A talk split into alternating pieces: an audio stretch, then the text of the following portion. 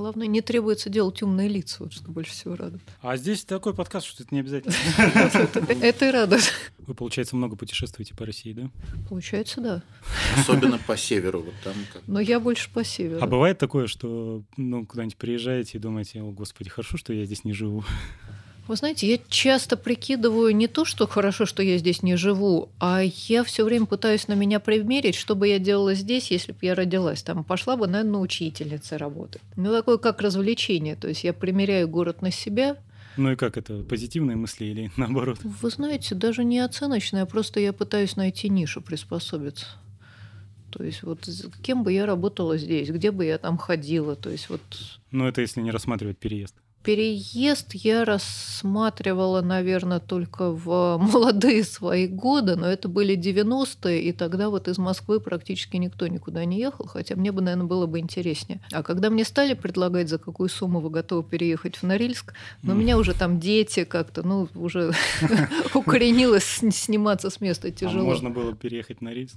Меня приглашали. В качестве ну, я преподаватель университета, геофак МГУ у меня основное место работы, поэтому найти именно по специальности было бы тяжело. То есть, ну, в школу я в любом городе могу пойти преподавать, но... Учителем там, географии. Учителем географии, но я не столько учитель, больше, если педагогическими терминами, то я не столько учитель, сколько предметник, потому что учитель должен добиваться, как чтобы дети усвоили. А мне проще просто рассказывать что-то, надеюсь, интересное. заинтересованным людям. Да.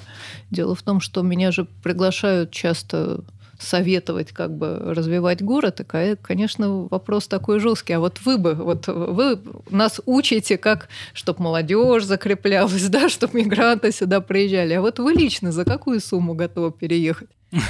Вот, ну вопрос вы такой. называли?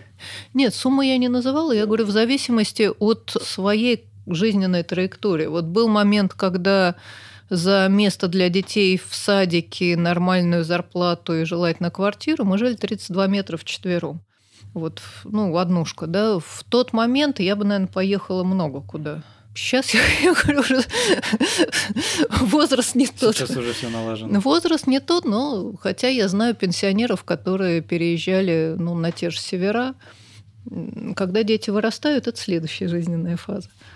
Вот. Ну, на, на проект какой-то. Я знаю людей, причем художники получили интересный проект по, ну, скажем так, полной перезагрузки музея на северах. И вот из Омска семья супруги уже в возрасте старше меня, у них дети взрослые, они переехали. Ну, обычно, конечно, движение в обратную сторону у нас. По-разному. Вот я занимаюсь именно северами, движение в обе стороны, даже в самых страшных местах. Да. Вот это зависит от личной биографии. На севера часто попадают, если есть возможность реализовать свой проект. Если человек творческий, и ему предлагают ну, действительно сделать по-своему там какую-то должность, которую ну, девушка переехала там директором музея в юном достаточно возрасте, а на севере людей не хватает, поэтому если где-то в Москве ты будешь там до 50 сидеть на самых низших позициях, то на севере часто предлагают уже руководители или там статус, поэтому переезжают.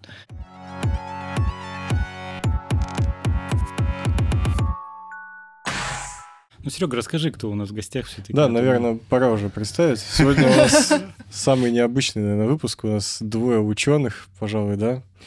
А, Надежда, а, преподаватель, ученый-географ, специалист по маркетингу и брендингу территорий и ведущий мировой специалист по Арктике.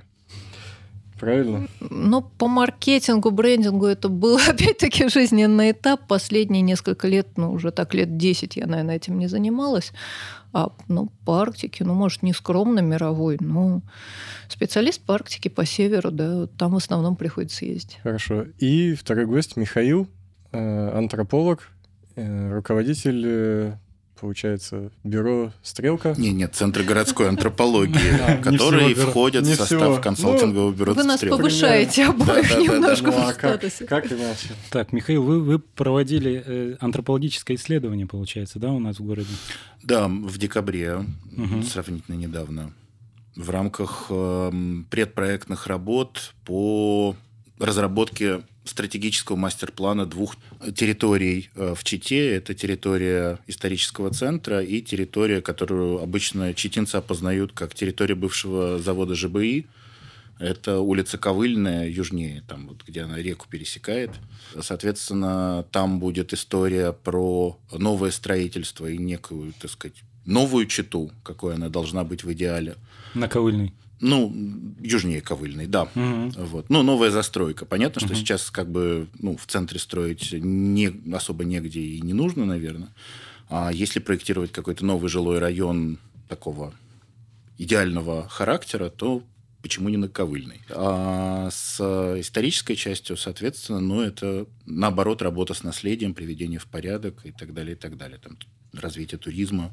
Это, получается, территория Амурская, Анохина, да, да Амурская Анохина доходит до площади Ленина, которая входит туда. И если идти на запад, то это вот захватывает район, который э, кузнечные ряды или кузнечики, вот, который как раз тоже такой, скорее, депрессивного характером. И с кем удалось поговорить во время антропологического исследования? Вообще, что такое антропологическое вот с Сергеем, например, удалось поговорить. Очень, кстати, хорошо. Мы часа три, наверное, разговаривали. Четыре. Да, четыре.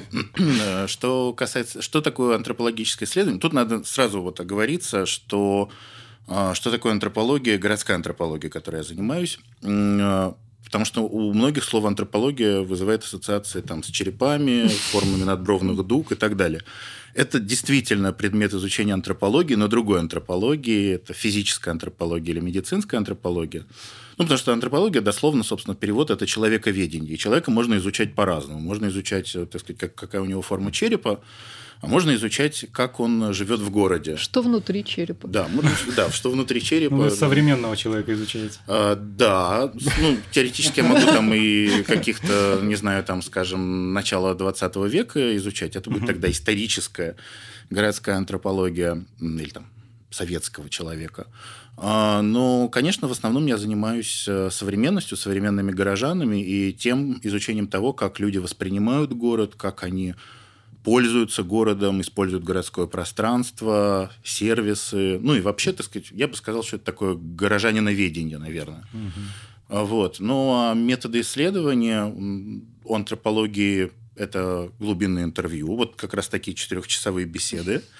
Вот, это мой любимый метод, это метод включенного наблюдения. Это вообще шикарная штука. Это, что называется, попробуй на собственной шкуре. То есть, вот, например, mm если тебе нужно изучать э, какой-нибудь парк, то ты должен идти туда, там, не знаю, кататься на каруселях, э, назначить девушке свидание, попробовать поесть, попробовать найти туалет. Ну, в Чите вы где хоть были? В Чите я, ну, в общем, я на самом деле много где был, то есть я по всему городу ходил. Конечно, большую часть времени это было интервью, ну, я и в кино ходил, например. Какой чтобы, кинотеатр, помните? Эм, который, кажется, называется «Родина». Или, не, вот... наверное, Удакан, да? Не, не Удакан. Это ну, который на, на Бутина. Который... А, Россия, Бутина, да, новый, новый кинотеатр. Да, да, да. Да, он не открылся, по-моему, в прошлом году. Как ну, раз вот. в разгар прямо Да, вообще. в разгар ковида. Проверяли QR-коды-то, нет? Э, проверяли, да. Проверяли, Кстати, да? все это по-серьезки. Ну, вообще, я смотрю, э, когда я путешествую по России, я проверяю, в каких городах, насколько строго проверяют QR-коды. Надо сказать, что Чита, ну, не передовик в этой области, но, в принципе, довольно так строго. Во многих местах проверяют. Есть города, где куда более все, так сказать... Расслаблено. Расслаблено, да. Причем в, в, вне зависимости от эпидемиологической обстановки. Да, это, да, кстати, это, есть, это связано совершенно. Есть над чем подумать, как бы с чем это связано. Можно, например, предположить, что это вот, так сказать, военное прошлое Читы, некоторая военная строгость, она накладывается на. Mm. Если надо проверять, то мы будем проверять. Ну и мэр военный человек у нас. Вы просто mm, вовремя да? приехали, как раз когда новая, скажем так, разнарядка или как пришла, что это ой, прямо жестко-жестко. Не про поквартальное цепление, это вот это. Да, да, да, да, это из разряда все. Это продолжение. Губернатор у нас. Я видела новости. Да, стал популярен в какой-то момент благодаря этому. С кем, э, говорите, встречались-то еще? Ну, мне ну, как-то немножко неловко прям, так сказать, всех э, перечислять, ну, но у меня, э, у меня несколько было направлений. Я всегда Э, общаюсь с чиновниками. Ну, это, так сказать, неизбежно. Это экспертное интервью, которые, ну, так сказать, с людьми, которые принимают какие-то решения, у которых есть взгляды свои на развитие города. и не познакомиться с их взглядом, ну, так сказать, не, ну, если ты пытаешься думать, как развивать этот город, это ну, обязательно, что называется. А, я всегда стараюсь общаться с историками, краеведами и специалистами ну, по городской культуре и городской истории. Здесь у меня тоже такие были интервью в вузовской среде. А, я всегда ищу представителей то, что называется, креативных индустрий. И да, в общем, Сергей, наверное, один из ярких представителей читинского креативного бизнеса. Ну, ну по крайней мере, так сказать, пост, да, пост, пост. Ну, так как уже не, не брал интервью, а у Сергея брал, поэтому я, понятно, в эту сторону киваю. Вот. Ну и, конечно, стараемся зацепить как можно больше самых разных людей, разного возраста, с разным опытом, от, там, не знаю, каких-то очень э, простых э, ребят. Там, например, одно из лучших интервью в своей жизни я взял у бабушки, которая торговала семечками на рынке. У нее была очень такая специфическая картина мира и восприятие города. Лучшее интервью с таксистом нужно. Да, таксисты – это вообще любимые ребята, потому что они, конечно, вот именно про городское пространство, так сказать, знают очень ну, много. про руководство страной тоже. Э, ну, я про это их меньше спрашиваю, но, в принципе, да, идеи как бы, ну, и вообще про мировой заговор иногда бывает, рассказывают что-то. Очень увлекательно. Вот. Э, и, ну, вплоть до того, что вот у меня есть коллега, который специализируется, ну, мы его в шутку зовем гопниковедом. Он занимается изучением, так сказать, ну вот, молодежных группировок, э, там вот пацанчиков и так далее, и так далее. Я несколько раз с ним ходил на эти исследования, так сказать, это довольно увлекательно но немножко, так сказать, ну не то чтобы холодная капелька пота значит, бежит по спине, но... В общем, а ручьем льется. Да, да. Но тоже, на самом деле, у них очень интересный взгляд на город, на городское пространство, там район на район, в общем, это... Мы немного в курсе, да, детство да. 90-х, да, это все знают. То есть в этом смысле идея э, городского антрополога в том, чтобы найти как можно больше самых разных горожан с разным опытом, э, пообщаться с ними и попытаться понять их восприятие города, а потом накладывать это, так сказать, одно на другое и смотреть, где начинает искрить, где, наоборот, как-то... Ну, и есть какие-то вот вещи, которые сейчас уже выявлены? Ну, вообще, конечно, много вот всего. по чите. Много всего по чите. Ну, я могу поделиться какими-то своими такими ну, осторожными э, впечатлениями. Первое впечатление о Чите у меня было, что это такой э, город, в котором очень-очень стандартные проблемы. То есть вот, ну, по работе я в очень многих городах бываю, и уже понимаешь, что есть какой-то, так сказать, довольно традиционный набор проблем э, там с городской средой, с сервисами, там, не знаю, с образованием, с медициной и так далее, и так далее. И вот э, ты приезжаешь в Читу, и там они все есть. Такие вот. Причем, как бы не сказать, что они выкручены до максимума, а они как бы вот такие. Статистика во многом говорит, что до максимума буквально в Чите они выкручены. Ну, какие-то, наверное, да, но в целом, в общем, ты понимаешь, и это типично, и это типично, и это типично. И вначале меня это так немножко подавляло, потому что, ну, с одной стороны, да, все, так сказать, узнаваемо, с другой стороны, хочется чего-то такого яркого, чтобы если уж плохо, то так, чтобы там фонтан, если хорошо, чтобы там, наоборот, какая-то надежда. А здесь все, ну, очень-очень Стабильно такое... плохо. Да, стабильно плохо, действительно. Вот, но понятно, что это какое-то было первое впечатление. Потом ты начинаешь как бы какой-то второй, третий слой находить, четвертый слой.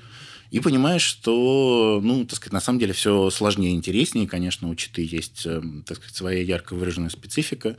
Какие-то вещи, которых ты ожидаешь э, увидеть, ты не находишь. Ну, например, я был уверен, что э, тема соседства с Китаем как-то более ярко проявлена. А вот... Вообще нет такого ощущения. Ну да, не, ну понятно, что есть какие-то там китайские рестораны, но по сравнению с какими-нибудь китайками Владивостока, это, ну, как Благовещенск, не, наверное, Благовещенск тоже отличный совершенно пример. пример. Вот. Ну, Благовещенску понятно, потому что у него все-таки на другом берегу. Это, кстати, в Благовещенске я тоже был. Одно из самых сильных впечатлений, когда ты идешь по городу и видишь впереди колесо обозрения. Ты такой, ух ты, класс, пойду-ка я на этом колесе покатаюсь. Подходишь, выясняешь, что на другой стороне реки, и, в общем-то, оно уже китайское колесо да, обозрения. Колесо это в другой стране. Но воспринимается оно, и понятно, что они там ездят, видимо, на этом колесе и сверху смотрят, ух ты, Благовещенск, как тут все интересненько. Да у нас такая картина, знаете, Манчжурия и Байка, Забайкальск, где все разрушено уже 30 лет. И там а Манчжурия, которая все очень прогрессивно меняется. Вот они оттуда смотрят, мне кажется, больше. и- и между ними паке- поле мусорных пакетиков. На, на- на веточках висит такое, на ветру там колышется. Но я так понимаю, что как раз одна из главных проблем, что несмотря на то, что вроде бы им, так сказать, интересно, что там вот какая-то другая страна, но не то чтобы... Ну, короче говоря, им теоретически интересно, а по факту не очень-то они сюда едут. Они что- едут, но просто в Москву и Питер они едут. Ну а да, они да, здесь да. не останавливаются, не задерживаются, потому что не видят э, здесь Ну вот, смысла. Да, да, да. Нет, вообще, конечно, феномен китайского туризма это отдельная суперинтересная тема. Мы этим много занимались сразу в нескольких городах, в Мурманске, где прям суперинтересная ситуация. Про северное сияние. Вы слышали историю про китайцев и северное сияние? Ну нет, не слышу. Да, ну вот, эм, так сказать, история такая. э, краткое, внимание, краткая история китайского туризма в Как, России. как основа китайского туризма Да. в России. количество китайцев, которые могут позволить себе куда-нибудь поехать, просто резко растет. Ну, Учитывая население Китая, там как бы на 1% увеличилось, уже сразу хоп-хоп-хоп, миллионы-миллионы.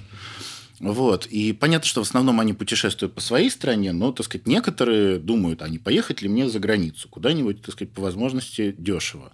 Но есть яркое исключение. Это исключение э, китайский туризм в Мурманске. Дело в том, что в Мурманск едет другая категория китайских туристов, существенно более платежеспособная. Почему она туда едет? Потому что они хотят увидеть северное сияние.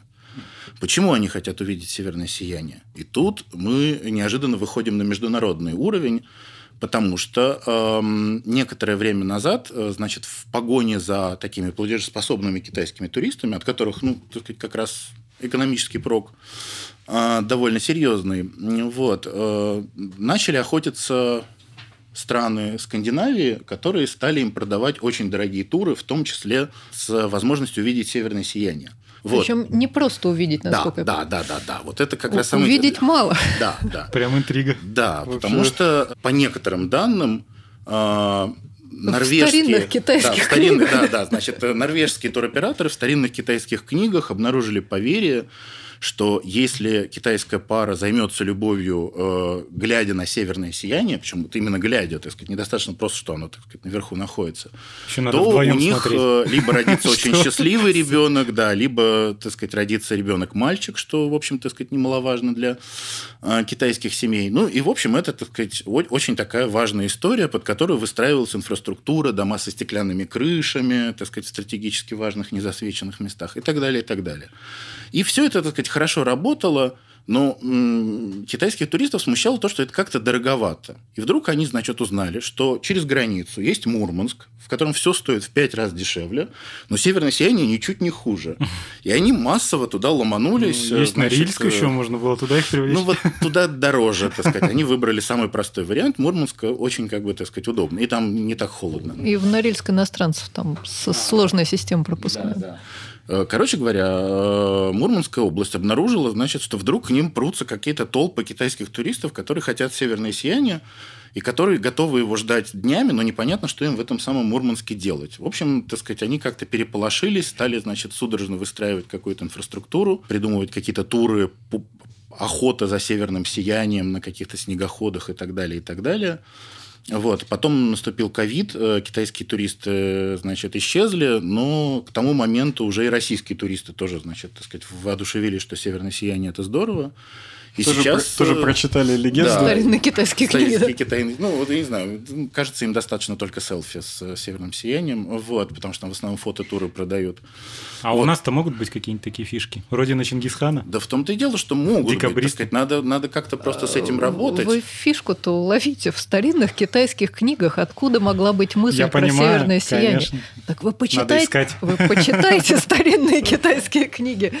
Креативно. Я, насколько знаю, пытались сделать красный туризм, вроде как коммунистическая какая-то здесь история, что им будет интересно посмотреть на какие-то вещи. Но не знаю, насколько это успешно. Ну, вообще, э, есть, э, так сказать, такое мнение, что, и оно кажется, так сказать, вполне оправданное, что китайским туристам не очень интересен китайский тури- э, красный, Красный туризм, туризм, да. не, Мгм. как бы, не связанный с Китаем. Потому что, ну, это все равно, что, так сказать, российских коммунистов э, показывать про Мао Цзэдуна, там, и какие-нибудь Нет, подвиги. Ну, Мао Цзэдун-то здесь был как Ну раз. да, Мао Цзэдун здесь был, да. Но я к тому, что э, они гордятся успехами своей коммунистической партии, а российская, советская коммунистическая партия им, в общем, ну, ну, не сильно интереснее, чем нам китайская, как бы. Э, Логично. Если их что-то и радует, то как бы то, что там на китайском языке что-то написано. Но вообще, насколько я знаю, там какой-то поток в эту красную комнату есть. В общем, если хотя бы что-то музее? сделать, да, в музее, то там, значит, кто-то кто туда придет. Но пока как бы вот не так много попыток что-то сделать. Ну, это недостаточно просто комната музея, наверное. Ну, безусловно, себя делать. Северная Сия никуда интереснее. Ну, там. 100%. Нет, ну можно не обязательно старинные китайские книги смотреть. Если посмотреть отчеты туроператоров, зачем они едут через вас в Москву, в Петербург, они в том числе едут за экстракорпоральным оплодотворением, что как бы близко к северному сиянию, но только уже на современной научной основе. Тем более, что у них там была программа «Одна семья, один ребенок», видимо, бесплодных женщин достаточно много, и все такие. То есть посмотреть уже современные проблемы Китая и посмотреть, э, насколько я понимаю, я второй день в Чите, но вот про медицину уже наслышано, что здесь она, в общем, Говорят, сравнительно Ну, неплохая. платная медицина. Плат- Ну, Да. так Ну, китайцы не бесплатно. только. Ну, я То так есть просто э, уточняю. ниши можно найти, если посмотреть, что есть здесь и чего не хватает там, не обязательно с точки зрения вот какой-то старинной романтики, но чисто, чисто технически. Чисто прагматически, да. посмотреть, какие ниши там не закрыты, и, может быть, здесь дешевле или там очередь меньше. Забайкальская медицина по сравнению там с Амурской, вот с огромной площадью, там, ну, не буду другие города позорить, но именно при- прилегающие, скажем так, Мгм. к Китаю, то есть это один из вполне приличных центров медицины рядом с китайской границей.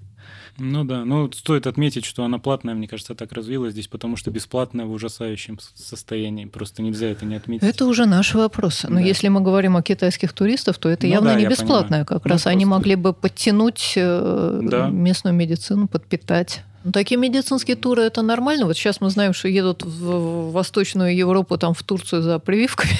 Да? Да, ну, в, потому- Коре- в Корею на эко ездят. э, Это чтобы сделать Pfizer? Да, конечно, Да, да. конечно. То есть это просто ну, наш рынок уходит, а из Москвы ездят делать зубы в Рязань. М, Есть Ну, из медицина- Москвы, я знаю, многие возвращаются. Даже кто у у нас уехал в Москву, возвращаются, чтобы сделать Оно зубы, по например. цене, конечно. То Да. есть если есть нормальные специалисты, и ценовая конкуренция, так что Надежда, вот вопрос такой. э, Вы занимаетесь северными городами, вот, э, и Чита, по сути, тоже, наверное, в каком-то смысле северный. Ну, ну, Восток, конечно, да, но можно. У нас похожая ситуация. С севера Да, до, да, до границы идет. ситуация. И также специалист по Канаде, да. Вот я, насколько знаю, в Канаде э, более вахтовым методом, да, разрабатываются э, и, ресурсы. И население все находится в, ну, в определенной территории, где потеплее. Зачем вот у нас э, нужны вот эти вот маленькие города северные с плохим климатом, там, Ну, отдаленные? Все, естественно, сложнее. Если брать Канаду, то она вообще вся прижата к границе с, к, Соединен- к Соединенных Штатов. В смысле, нормальные города, в которых люди живут. Да, да, да. даже нормальные Ну, города, там и потому климат, что соответственно, тоже там и климат, но главное, что экономика Канады все-таки в значительной степени завязана на американскую. Там многие филиалы. То есть, ну, допустим, канадская киноиндустрия это такой более дешевый, ее называют северный Голливуд. То есть это американские фильмы снимают на канадской натуре, что, кстати, и в Забайкале не мешало бы снимать. Тот же Примо-. Приморский край, между прочим, первая в стране кинокомиссия, так называемая. Кинокомиссия – это организация, которая занимается привлечением э, киносъемочных групп. Ну, это было бы возможно, наверное, если бы отношения были хорошие с иностранными государствами. Ну вот якобы, если можно судить по сайту той же самой кинокомиссии Приморская, она привлекает в том числе корейский кинематограф очень Ну, корейский, активно, да. ки- китайский. Да, любопытно, что, кстати, эм, вот Владивосток в этих вот корейских фильмах играет э, чуть ли не все европейские О. города, потому что для них это как бы, ну там какой-нибудь улицы Парижа, они снимают Мгм. во Владивостоке, потому что как бы по сравнению с э, там корейскими улицами, ну Сильно они выглядят отличаются. европейскими, Уже как бы, достаточно сказать, да, уже какие-то Да. вполне можно там. Ну вот вопрос-то вот, почему бы в России не, не, не вахтой не осваивать ресурсы? И зачем ну, во-первых, вахты, города? насколько я понимаю, уже осваивают и э, вахтуют, в том числе и из Читы. Да. Но смотрите, во-первых, вот вахта, она должна все-таки где-то базироваться. Считается, что ближняя вахта для здоровья полезнее, чем дальняя вахта. То есть откуда-нибудь из Краснодара летать там на Ямал. Не, ну есть Иркутск, Новосибирск. Ну, есть Иркутск, Новосибирск. С 90-х годов у нас перестали строить города при новых месторождениях. Сейчас много обсуждается, вот вводится в строй новое месторождение, в том числе и со мной консультируются, надо ли здесь строить город. Как правило, новые города, вот сейчас новые строить невыгодно. Но про старые города я люблю говорить, что есть как бы такой э, QWERTY-эффект, знаете, как клавиатура, угу. вот это ну, вот... Ну, да, слышал вас в интервью это, да-да-да, а. в Ямале. Спасибо, да. Надо ну, рассказать как, все равно, что это. Как клавиатура э, с английским, с латинским шрифтом, она создана страшно неудобно удобно. Она создавалась во времена пишущих машинок, когда э, специально буквы располагали так, чтобы машинистки печатали как можно медленнее. Иначе вот эти вот рычажки, на которых да, буквы, они там задевали друг за друга. И, то есть эта машинка создана для того, чтобы замедлять скорость печати. Вот так многие города северные создавались ну, в тех условиях, когда они там были нужны, потому что нельзя было на дальние расстояния возить, там, добираться. Может, там месяц было там, до Игарки там, с самолетами с, с многими посадками. Вот. Но сейчас они уже уже есть. И что произошло с этой QWERTY-эффект с британской клавиатурой, с, ну, с латиницей, да? Много раз ее пытались заменить, но поскольку уже миллионы людей э, печатают вслепую на этой самой латинской клавиатуре, чтобы ее заменить, это нужно будет эти миллионы людей пере, переучивать.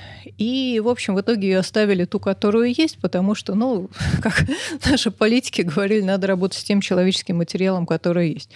Города, которые на севере, они зачем нужны? Во-первых, это все-таки транзитные пункты. Э, летают на те же вахтовые поселки на Ямале через э, Новый Уренгой. Во-вторых, э, все, что связано с ремонтом. В-третьих, управлять месторождением – я проводила довольно много тоже интервью, хотя и не антрополог, но близкими методами работаю с руководителями предприятий. Все-таки, когда руководство находится ближе, оно принимает более адекватное решение, нежели оно из Москвы будет руководить конкретной там шахтой месторождением. Ну, у нас просто вот есть ситуации, когда города, э, ну вот, например, Чара, да, и там поселок, он вообще никак не связан с производством. Он просто, ну, образовался, когда строили БАМ, и потом он просто умирает понемногу. Вот и все. Трассовые поселки это, это, это, это большая беда, чем при месторождениях. Вот если поселок настроен на то, чтобы обслуживать местную территорию, а местная территория, она ведь очень специфические запросы.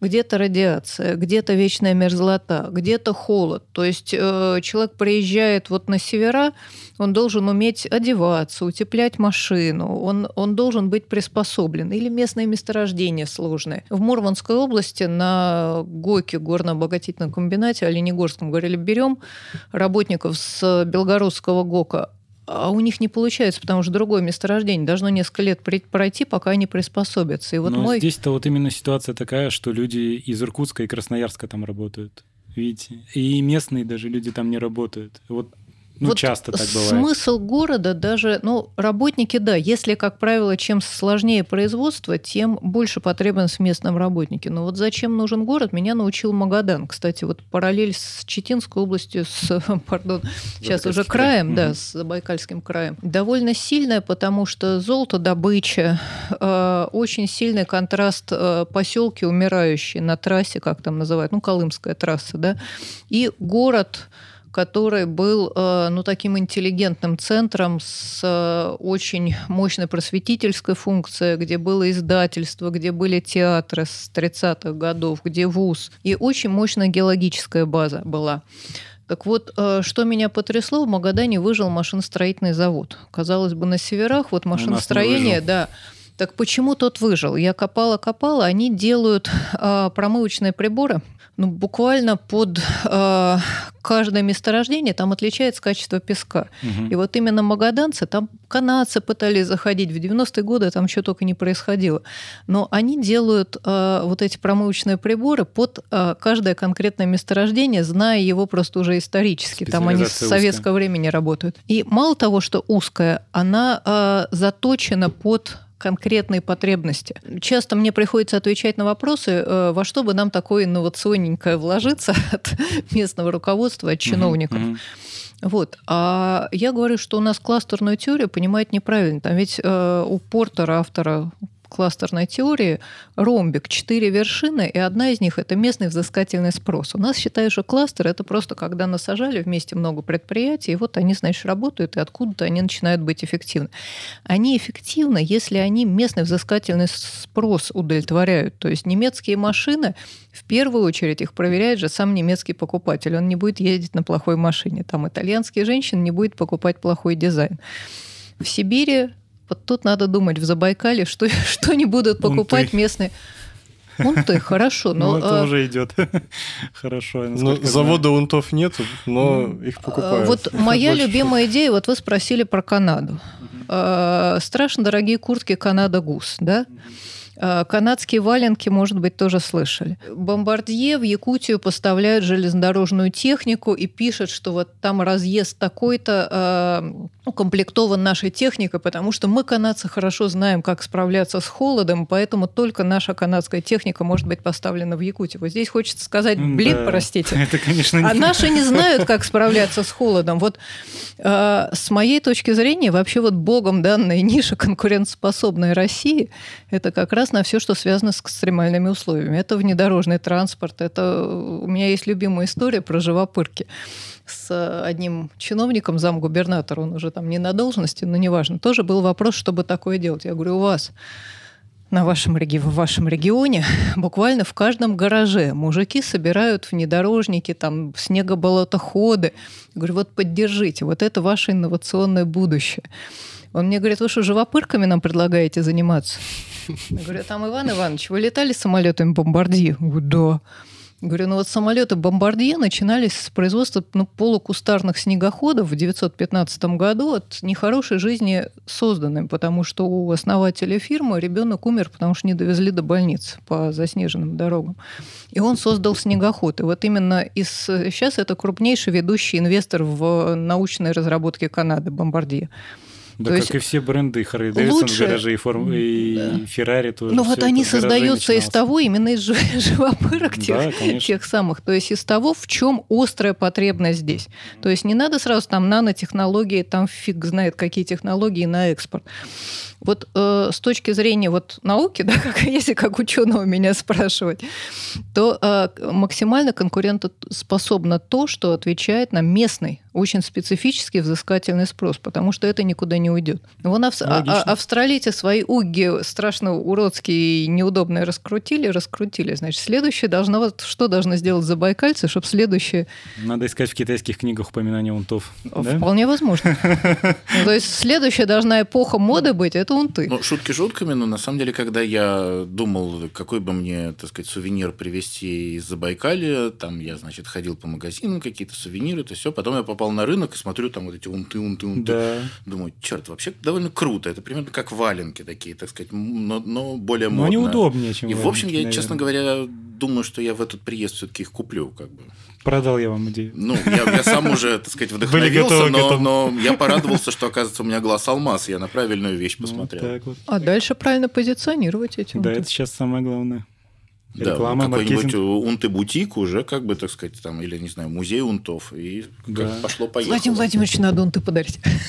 Точно. У нас же все сверху делается. Будет ходить с этим, с Шойгу будет. Он да, мы, и, да. и, и Шойгу, да. Дизайнерские какие-то унты, конечно. Да. Ну, Они у нас все дизайнерские да. такие, с вышивкой, там из разного меха, красивые есть, с бисером даже есть. Ну и в итоге, э, какие результаты уже сейчас вашего визита? Можно что-нибудь сказать? Не, ну на самом деле наша работа сейчас только начинается, угу. потому что, ну как устроены такого рода проекты? Сначала идет этап комплексного анализа, это когда сначала всесторонне исследуют, чего вообще, как все устроено, анализ документации, анализ статистики, вот наши исследования и так далее, и так далее. Потом э, разрабатывается видение, то есть вообще куда мы хотим прийти, к чему, как мы видим нашу цель. Угу. А дальше уже, собственно, более подробно прорабатывается, как эту цель достичь. Вот сейчас мы на этапе комплексного анализа, поэтому, конечно, говорить про будущее читы, что вот мы тут все придумали уже, как, как вам дальше жить. Это не так. Более того, конечно, это не будет устроено так, что, значит, мы там сидим у себя в Москве и такие, так, там, пять клевых идей для Читы. Вот, это, конечно, Ну, город-сад, очевидно, по-моему. Ну, да, да, да. Вот. Э, Ну, это универсальная история. Равно как и там инновационный город. Это тоже, так сказать, просто в, люб- в любое место можно шлепнуть такой Ну, это бренд. звучит как ну, болтовня. Ну, Ну, Конечно, да, вот именно да. поэтому мы так, Конечно, так, я- так я и не придуриваюсь. работаем. Да, да, да. Нет, я понимаю. Вот. а, по большому счету, это история про эм, ну, как, какую-то работу в, не знаю, в соавторстве, в партнерстве. Э, Вот, собственно, сейчас мы приехали э, проводить стратегическую сессию. То есть это попытка усадить за один стол, на самом деле за три э, стола э, представителей... Уже не получилось. Да, ну, ну, просто, просто слишком много народу. Три противоборствующие группировки. Никто там за человек столами. 60-80 пришло, но мы, э, по крайней мере, так сказать, пришло очень много людей, и это очень здорово.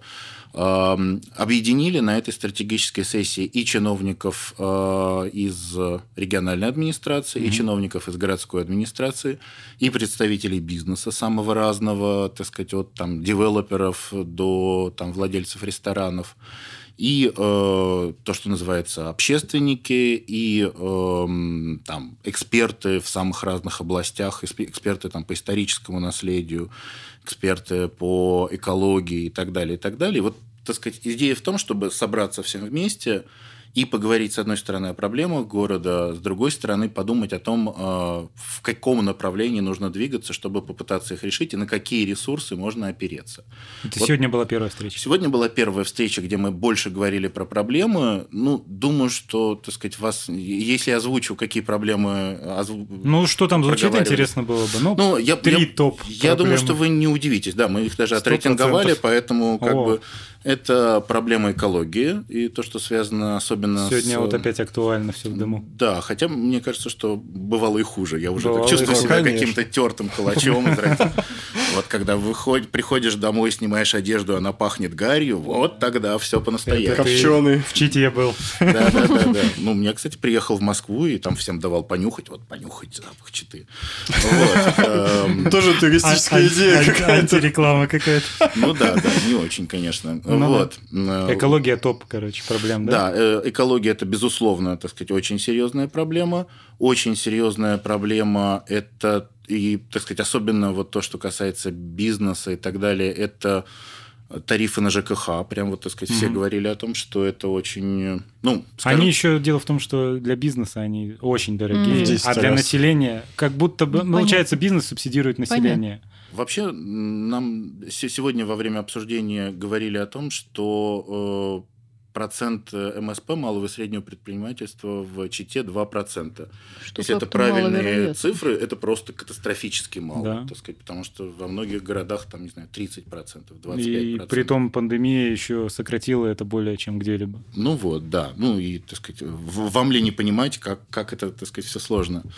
Вот. эм, безусловно, то, что касается эм, исторического центра и вообще сохранности э, наследия, такая тоже тема, ко- с одной стороны, очень вроде как кажется все понятно, надо сохранять э, наследие. С другой стороны, в реальности это очень-очень все сложно. И Исторический центр это фигурировала вот именно территория э, Памурская, да? Ну, не только это... Или в целом вообще по центру было? деревянная застройка дореволюционная. Ну, то есть, вот, так сказать, дома, которые являются предметом охраны как памятники Мгм, мгм. Э, культурного наследия. Что накладывает, так сказать, с одной стороны, вроде это их защищают, с другой стороны, это накладывает определенные ограничения на, там, На например, возможность ремонта. Да, на возможность ремонта, реставрации. И зачастую это такой как бы чемодан без ручки. Вроде бы тебе хочется его взять, но как бы ты не понимаешь, каким образом. Ну, видели эти дома исторические без крыш, которые стоят. Мгм. и- Ну, да. С другой стороны, конечно, то, то, что все-таки домов таких довольно много, я имею в виду не сгоревших, а которые Таких тоже немало. Вот. Это выгодно отличает Читу от многих других городов э, Сибири и Дальнего Востока, где такого ресурса нету. Другой вопрос, как с этим работать, и это, ну, так сказать, это сложная задача, которая, э, ну, тоже очень комплексно должна решаться. Это Вот как пример Иркутска, вот этот один квартал, куда все свезли, это как вообще, это же не очень, не очень удачно, мне кажется. С экономической точки зрения, это очень удачный проект. С экономической что, Да, и, собственно, как бы как раз идея была в том, что это такой был достаточно депрессивный, значит, захудалый квартал деревяшек, и вдруг он превращается в такой, значит, какой-то бревенчатый Лас-Вегас. Ну, их привезли туда, вот. они не то, чтобы там стояли. Ну, да, в этом, да. ну, по крайней мере, они, так сказать, ну, это не то, чтобы новострой какой-то, вот. Но у меня у самого сложное отношение к этому проекту, да. в первую очередь с эстетической точки зрения. Вживую он выглядит, ну, не как историческая э, среда совершенно. Такой, да, ну, такой выпотрошенный. Такой. Такой да, аттракцион, аттракцион да. не настоящие дома, они не выглядят настоящими. Ну, и это Но можно же сделать хорошо. Да, любопытно, кстати, что вот сегодня Но, во время обсуждения... на практику. Не, ну, смотрите, если все время говорить, о, ну, у нас, конечно, ничего не получится, ой, ну, ну, как бы тогда ничего и не поменяется. Поэтому нужно, собственно, думать и пытаться чего-то поменять. Меня очень порадовало, что когда сегодня на обсуждении говорили про то, значит, э, как к этой проблеме подходить, э, несколько раз разные группы говорили о том, что э, одна из ключевых ценностей – это аутентичность. То есть, как бы не просто, что мы, значит, каким-то образом все это сохраняем, там, перестраиваем и так mm-hmm. далее, а что это, так сказать, должно быть настоящее. Это здорово, и здорово, что те люди, которые, значит, сегодня у нас это обсуждали, более-менее единодушны. Хочется верить, что, так сказать, и жители тоже, города, ну, собственно, чиновники... Не на другом языке были. говорят. Да, да, да.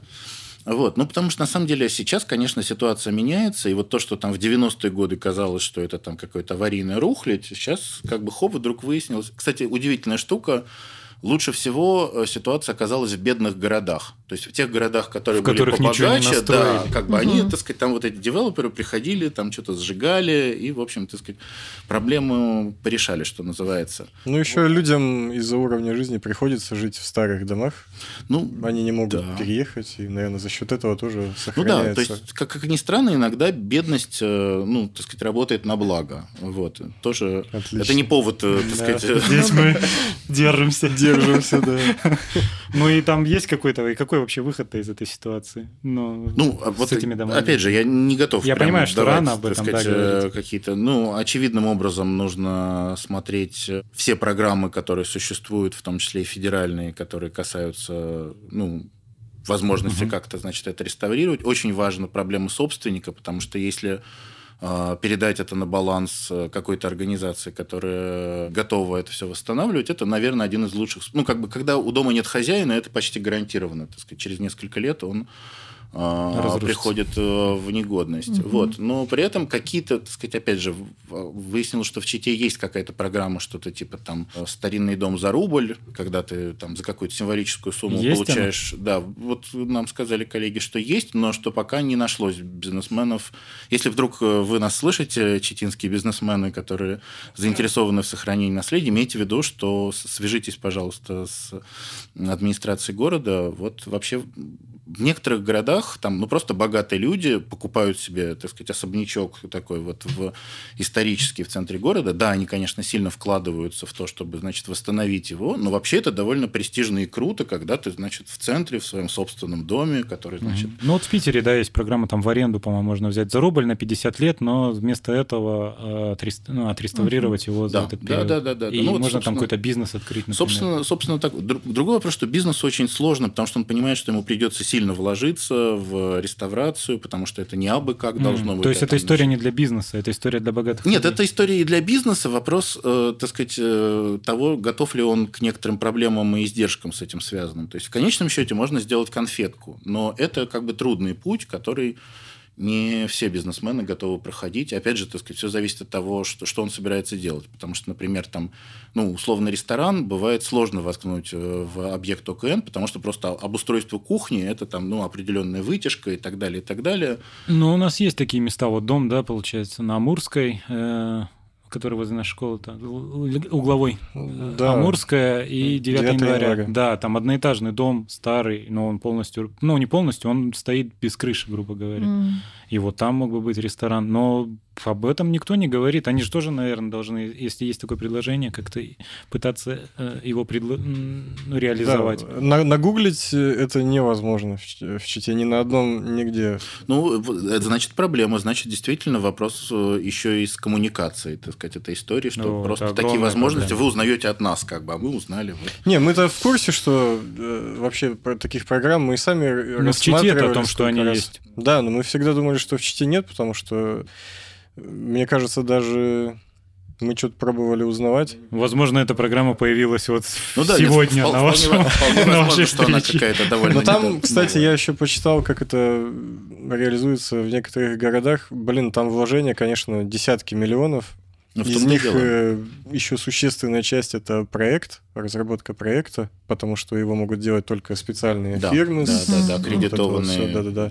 лицензии. Я даже не уверен, что в Чите такие в Чите есть. таких точно нету. Так сказать, это нужно там условно из То есть там несколько миллионов привозить. на проект. Ну, это хотя бы шанс. Пятое, десятое. Нет, ну, тут вопрос, опять же, так сказать, это нужно, должен считать владелец бизнеса, все зависит от его возможности, от того, что он собирается делать. Но, в принципе, как бы в перспективе какого-то там будущего нескольких десятилетий ценность э, обладания таким домом будет только возрастать. Во многом потому, что этих домов будет становиться все меньше и меньше. Там, так сказать, их... Если история в Иркуты не повторится в Чите. Там, ну, в общем, много чего может случиться, на самом да, деле. Да, так что это риск большой. А вот почему вы спросили про Воркуту? Можно поменяемся ролями? Ну, потому что... А вы были в Воркуте? Нет, в Воркуте я не был, конечно, так просто знаю. Но просто я знаю, что вот мы с Серегой одноклассники, и с нашего класса вот здесь уже мало кто остался. 36 человек мы учились, а почти все уехали. И с наших, среди наших друзей и процесс усиливается. Меня сильно. просто смущает, почему делают такую страшилку из Воркуты. Можно было довольно четко засечь, как э, именно пошли страшилки. А ведь в Воркуте очень приличный центр города сохраняется, и она обустроенная. Там идет сокращение населения во многом за счет поселков вокруг Воркуты. То есть э, там были расселены именно окрестные поселки, так называемое Воркутинское кольцо. Там при каждом шахте был поселок. И вот именно эти поселки сносят. Понятно, что это чья-то родина, это тоже больно, но в принципе как раз она стягивается к центру города, и она становится более благоустроенной. Ну а вот эти истории про квартиры квартиры за 50 тысяч рублей в городе. Ну, Они... я видела объявление за 500 тысяч. Мне, кстати, очень странно, почему в Чите при сокращении населения, огромная о котором говорят все, огромная цена на квартиру, что-то не то. А я вот, вот знаю, объясни, почему? я вот знаю. Вот, это вот, чего? вот этот вопрос. Ну, во многом за счет э, дальневосточной ипотеки, ипотеки, которая mm. действительно, так сказать, резко повысила спрос, ну, вернее, количество людей, которые могут купить э, квартиру на таких условиях, резко выросло. А это совпало с проблемами э, застройщиков, у которых, особенно из-за ковида mm. и закрытия границ, э, китайские строительные бригады, то есть они не могут достроить, что есть, предложение сокращается, mm. а спрос, наоборот, увеличивается. И это приводит э, к вот такому, так сказать, идеальному шторму, когда цены пробивают... Ну, это, это местные? Местные застройщики, да. А покупают кто? Покупают местные, да. Покупают местные и с, ну, За с края, такие цены? С края. Но с края, Сейчас... нет, с края покупают обычно вторичку и, так сказать, довольно Слушайте, ну я посмотрела вчера просто на Циане, но там чуть ли не московские цены в Чите. Ну не Москва, 80-100 тысяч за квадрат примерно. В Москве, но конечно, много. сейчас цены другие. Совершенно. Но много. Это много, да, да. Так есть... 100 в новостройке сейчас. Нет, но однушка за 5-6 миллионов вот сейчас продается в Чите, но это же ну, безумие. наверное, есть такие примеры. Ну, просто, видите, новостроек нету, а дальневосточная ипотека – это 2%. То ну, есть, а это, получается, распространяется ну, на какое-то очень узкий, узкое предложение, очень узкое. И... Да, потому что это, собственно, только новостройки. Да, несколько домов всего. И новостройки утянули за собой по цене, наверное. И... Но здесь всегда была дорогая недвижимость. Это всегда было удивительно, потому что в Новосибирске точно была всегда примерно такая же цена на недвижимость. Вот и вот даже в Питере примерно была похожая Потому что цена. если было как в Воркуте, у вас многие проблемы были, были решены. Ну вот дальневосточная ипотека, возможно, усугубила, потому что она, опять же, тоже же для людей э, меньше 35 лет. То есть, mm-hmm. если человек старше 35, и он, у него нет своей квартиры, вряд ли он будет рассматривать, э, покупать квартиру здесь. Он с вероятностью уедет, купит квартиру дешевле в городе, который более благоустроен. Тут еще такой момент, я извиняюсь, что узурпирую, но у нас очень часто само по себе сокращение численности населения считается трагедией. А, а спрашивается, почему? Понятно, что в советское время, когда освоение севера было во многом связано с таким торжеством социализма. То есть э, социализм пришел на север, преобразовал, там цивилизовал коренных народов. Обратного хода социализм не имел, поэтому освоение север не могло иметь обратный ход. В той же Канаде там кучу просто посносили городов под ноль, вы спрашивали. Мгм. Там город Ганьон, там ну, просто под Почему? песок. Шахта закрылась, отработано, ну да. все, Да. да. То есть это, и это так и не- в Америке много за- Да. таких городов. Да, города-призраки знаменитые со Да. времен золотой лихорадки. То есть, э, ну, как бы считают, что в экономике это, если при этом не страдают люди, а там ситуация, когда закрывается город, ну, действительно, администрация, правда, не самого города, при, ну, скажем, нашими терминами федеральной помощи, скупают дома, чтобы люди могли нормально уехать. То есть, и- Так это был бы выход, например, для того же Болея, например, если да, вы не в курсе. да, да, для болея, золото, да. безусловно, да. там это Но- больное очень место. Да. То есть ну, по-хорошему это действительно как бы помочь. Есть ситуация, когда люди не хотят уезжать, причем из самых Это там не та зверских мест. ситуация, сто процентов. Но просто мне кажется, люди, ну, чиновники, руководство создает такое условия такие, закрывая больницы, школы, но люди все равно уедут, они просто подождут, и все. Зачем им переселять? Зачем Сначала им пострадают дома? максимально. Вот э, а вопрос, потом- мне кажется, не в том, что сокращается, а в том, что страдают. Потому что само по себе сокращение может оказаться... Вот вы спрашивали про Канаду. На Канаде есть на севере города, просто они маленькие. Они там 5-10 Мгм. тысяч, и, в общем, считаю, там более крупные Yellowknife, White Horse, ну, там до 30 тысяч. White Horse э, очень красивый, ухоженный. То есть 30 тысяч. Да, если бы они такие были города. И В. Финляндии тоже много городов, в которых мало населения, но там все есть. Есть кинотеатр, есть бассейн. Да, то есть. вопрос не в сокращении, а в том, чтобы сделать удобно. Но кому это нужно? Вот именно, что просто можно создать Жителям. невыносимые условия, но я имею в виду из тех, кто решает, делать это или нет, им как будто бы это не нужно. Можно создать невыносимые условия, и люди сами уедут и будут более это золото добывать на месте города. Зачем что-то там создавать, скупать у них дома? Не, ну есть такое понятие управляемое сокращение. Это когда, собственно, э, есть какой-то план по тому, как действительно что происходит с городом. Если он там сокращается, то насколько, как уплотнение среды действительно так, чтобы, Мгм. так сказать, не Ну, это если не все было- по-хорошему, да? Да, вот. Но, так сказать, это, во-первых, это отдельная наука, отдельное искусство, отдельная, так сказать, деятельность. И Этим нужно деньги. заниматься, отдельные деньги. И иногда как бы вот кажется, что ничего не делать проще, чем что-то делать. Так сказать. Другой вопрос, что от- это ну, приводит действительно к проблемам, к страдающим людям.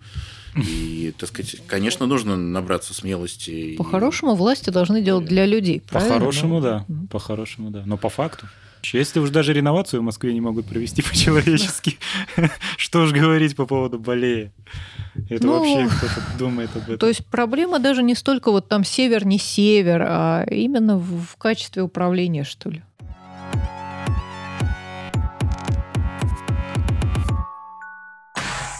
Вы знаете, вообще город не производит впечатления вот прям депрессивного. Да, То есть я реально ехала, мне дети сказали, мама, ты Варламова смотрела? Вот ты посмотри, ты вообще, мать, куда едешь? Сказали мне дети. Я Это приехала и вопрос про думаю... ну, маркетинг территории. Да, Ну, тут вот только Варламов и отметился, по-моему. А вы знаете, кстати, вот сейчас с этим что-то уже, с этим надо будет жить. То есть просто вот замолчать уже не получится. Уже надо как-то это перерабатывать Да. и как-то в позитив... Но он, кстати, добавил такую повестку. У нас теперь... э, Внимание обратил на многие проблемы, да. Да, на новостных э, наших ресурсах постоянно по те- тему мусора катают. Каждый день по одной новости есть. Ну, так А про- до этого как будто не сильно это было Это заметно. слава богу. Но вот извне оказывается, что читу... А, считай, это там, где мусор. Да. Это Ну, это- что-то с этим надо делать. Причем, повторюсь, не замалчивать. С этим нужно какую-то придумать фишку, либо, я не знаю, му- му- музей мусора там креативный под Москвой есть, музей Муму. Ну, либо почистить все и снова Варламова позвать. Да. вот, вот не поможет, потому что просто отрицание не подходит. Мгм. Нужно как-то обыгрывать. Перебить чем-то, да? Перебить, желательно с юмором, то есть уже что-то вот сделать. Можно усугубить. Памятник можно Дожать. какой-нибудь сделать, да? Памятник можно, наверное. Бетонный куб с мусором. Ну, они такие стояли одно время, сейчас убрали. Когда можно было бутылки скидывать. Цветочные урны-то У меня есть любимый кейс э, в Нижнем Новгороде. Очень долгое время шла реставрация набережной, ну, так сказать, фактически в самом центре города. И там построили гигантский синий забор, который, собственно, закрывал вот эту вот реку. Мгм. Все это простояло там много лет, чуть ли не 10 лет или, ну, около того. Так сказать, потому что все это очень было медленно и неспешно. И горожан это все страшно бесило. И они что только не делали. Они там разрисовывали этот забор. Они писали там «убери забор, открой простор».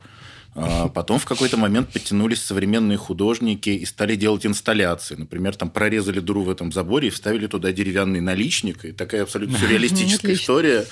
Значит, забор и вот это вот окно, в которое можно посмотреть деревенское. А там настоящая река, как бы все здорово. Это достигло уже такой, э, так сказать, степени медийности, что губернатор и мэр лично приняли участие в уничтожении последней э, секции вот этого синего забора, когда они там наконец-то все это достроили, значит, и уже там с участием СМИ и так далее, и так далее. Значит, да, убрали этот, значит, забор, торжественно, значит, отметили на нем победу, но горожане, надо сказать, креативно... Верните нам синий Не, не, забор. они не, не верните мне синий забор, но они поставили, так сказать, э, могильный памятник синему забору, значит, с надписью там годы жизни синего забора, rest in peace и так далее, и так далее. И, в общем, он продолжает, его уже нету несколько лет. А набережную он продолжает, сделали? да, набережную сделали, ну, к чемпионату мира, наконец-то, так М. сказать, это А, чемпионат мира. пинок, и все, доделали. Вот. Но это тот случай, когда, значит, негативное явление, креативно обшученное, в какой-то момент ну, становится местной достопримечательностью, культом. Ну, вот, Но собственно, это это, тоже один из путей. от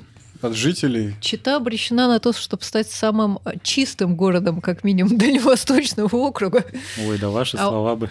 А Да мусор, а мусор уши. должен остаться, я готов. А мусор должен остаться только в виде памятников. По поводу набережной, кстати, вы были? Э, на. Если та набережная, которая вот там за железнодорожным вокзалом, Да, то вот эти слезы был- да, это, это грустно. И, конечно, это какая-то такая парадоксальная ситуация, почему в городе нету, так сказать, хорошей правильной набережной, учитывая, что там Ингода, это такое там во всех песнях она Ну, тут Читинка, Ингода да, чуть Читинка, дальше Ингода, начинается. да. Ну, я имею в виду вообще, так сказать, тема рек э, для города очень значима. Вот. э, Обычно проблемы с реками в городах возникают из-за того, что исторически на берегах реки строили промышленные предприятия, которым нужна была вода. Но тут И не та поэтому- ситуация. Да, но тут не Но у та нас ситуация. на НГД судостроительный. э, Ну, тут Читинка. ходили. Здесь еще важно, откуда начинал развиваться город. Вот во многих городах там европейской части России, если называется спуск, как в Москве Васильевский спуск, то город стоял на горе как крепость, и к реке ходили там за водой, огороды поливали. А торговые, как Саратов, там есть бабушкин взвоз, то есть те, которые от воды развивались. Мгм. Чита явно развивалась не от воды. Нет. От Ну, железнодорожного почему? Вокзала, нет? может Мне быть. кажется, нет. Да мне кажется, вот э, наша какая восточная часть, там э, ниже Амурская, Селенгинская, все дела, там же недалеко от Ингоды, и там как раз и Но не от пристани, пароходы от, а- а- от железной дороги. Или, или А перегрузка. тогда еще не было Нет, тогда не было железной дороги. Нет, вообще раньше. исторически, насколько я понимаю, там было судоходство и, Да, да. так сказать... э, Не, ну город раньше, конечно, появился. Тут что-то развивалось э, это строго. Ну, это слишком давно было. Вот именно мо- мощный рост. Если мы не будем брать там по факту, вот основанный поставили галочку. а Тогда, именно- наверное, железная дорога. всё. Ну да, в Со- это Советский Союз. Ну, то есть вот точно. по-настоящему Да, да, железная да. дорога, конечно. Слушайте, я хотел, кстати, вот я начал тему, Так а потом вокзал как-то красивый. ее... Вокзал красивый, да. Ну вот еще бы, если бы на, на клумбах там не стояли ларьки. А убрали, кстати. Оба? Все убрали. Когда? Новость была, их начали убирать и прокомментировали так, что в соответ... нужно привести привокзальную территорию в соответствии с требованиями эстетики и РЖДшными какими-то А это требованиями. когда был? Мне Вот кажется, месяц вчера назад. новость Да, была. ну месяц назад точно не стояли. Ну, Месяц А назад новость стояли, вчера. но- новость вчера начали Ну, я проверю, потому что эти меняется ларьки- к лучшему. Там еще шутили, что вот Скачков наконец-то уехал куда-то в Госдуму или куда, Ага. и теперь Это руководитель железной дороги у нас был. Бывший, видимо, да? Мгм. А, И Бывший, теперь да. можно привести все в порядок, убрать киоски там. Он в. Государственную Думу избрался Мгм. и, и уехал. Так, так, ты что-то хотел, нет? Вот Нет. я хотел, на Ага, самом деле, да, да. да, да, да. Я начал говорить о том, что когда я только-только смотрел на Читу, мне казалось, что тут очень много типичных каких-то проблем э, ну, региональных столиц.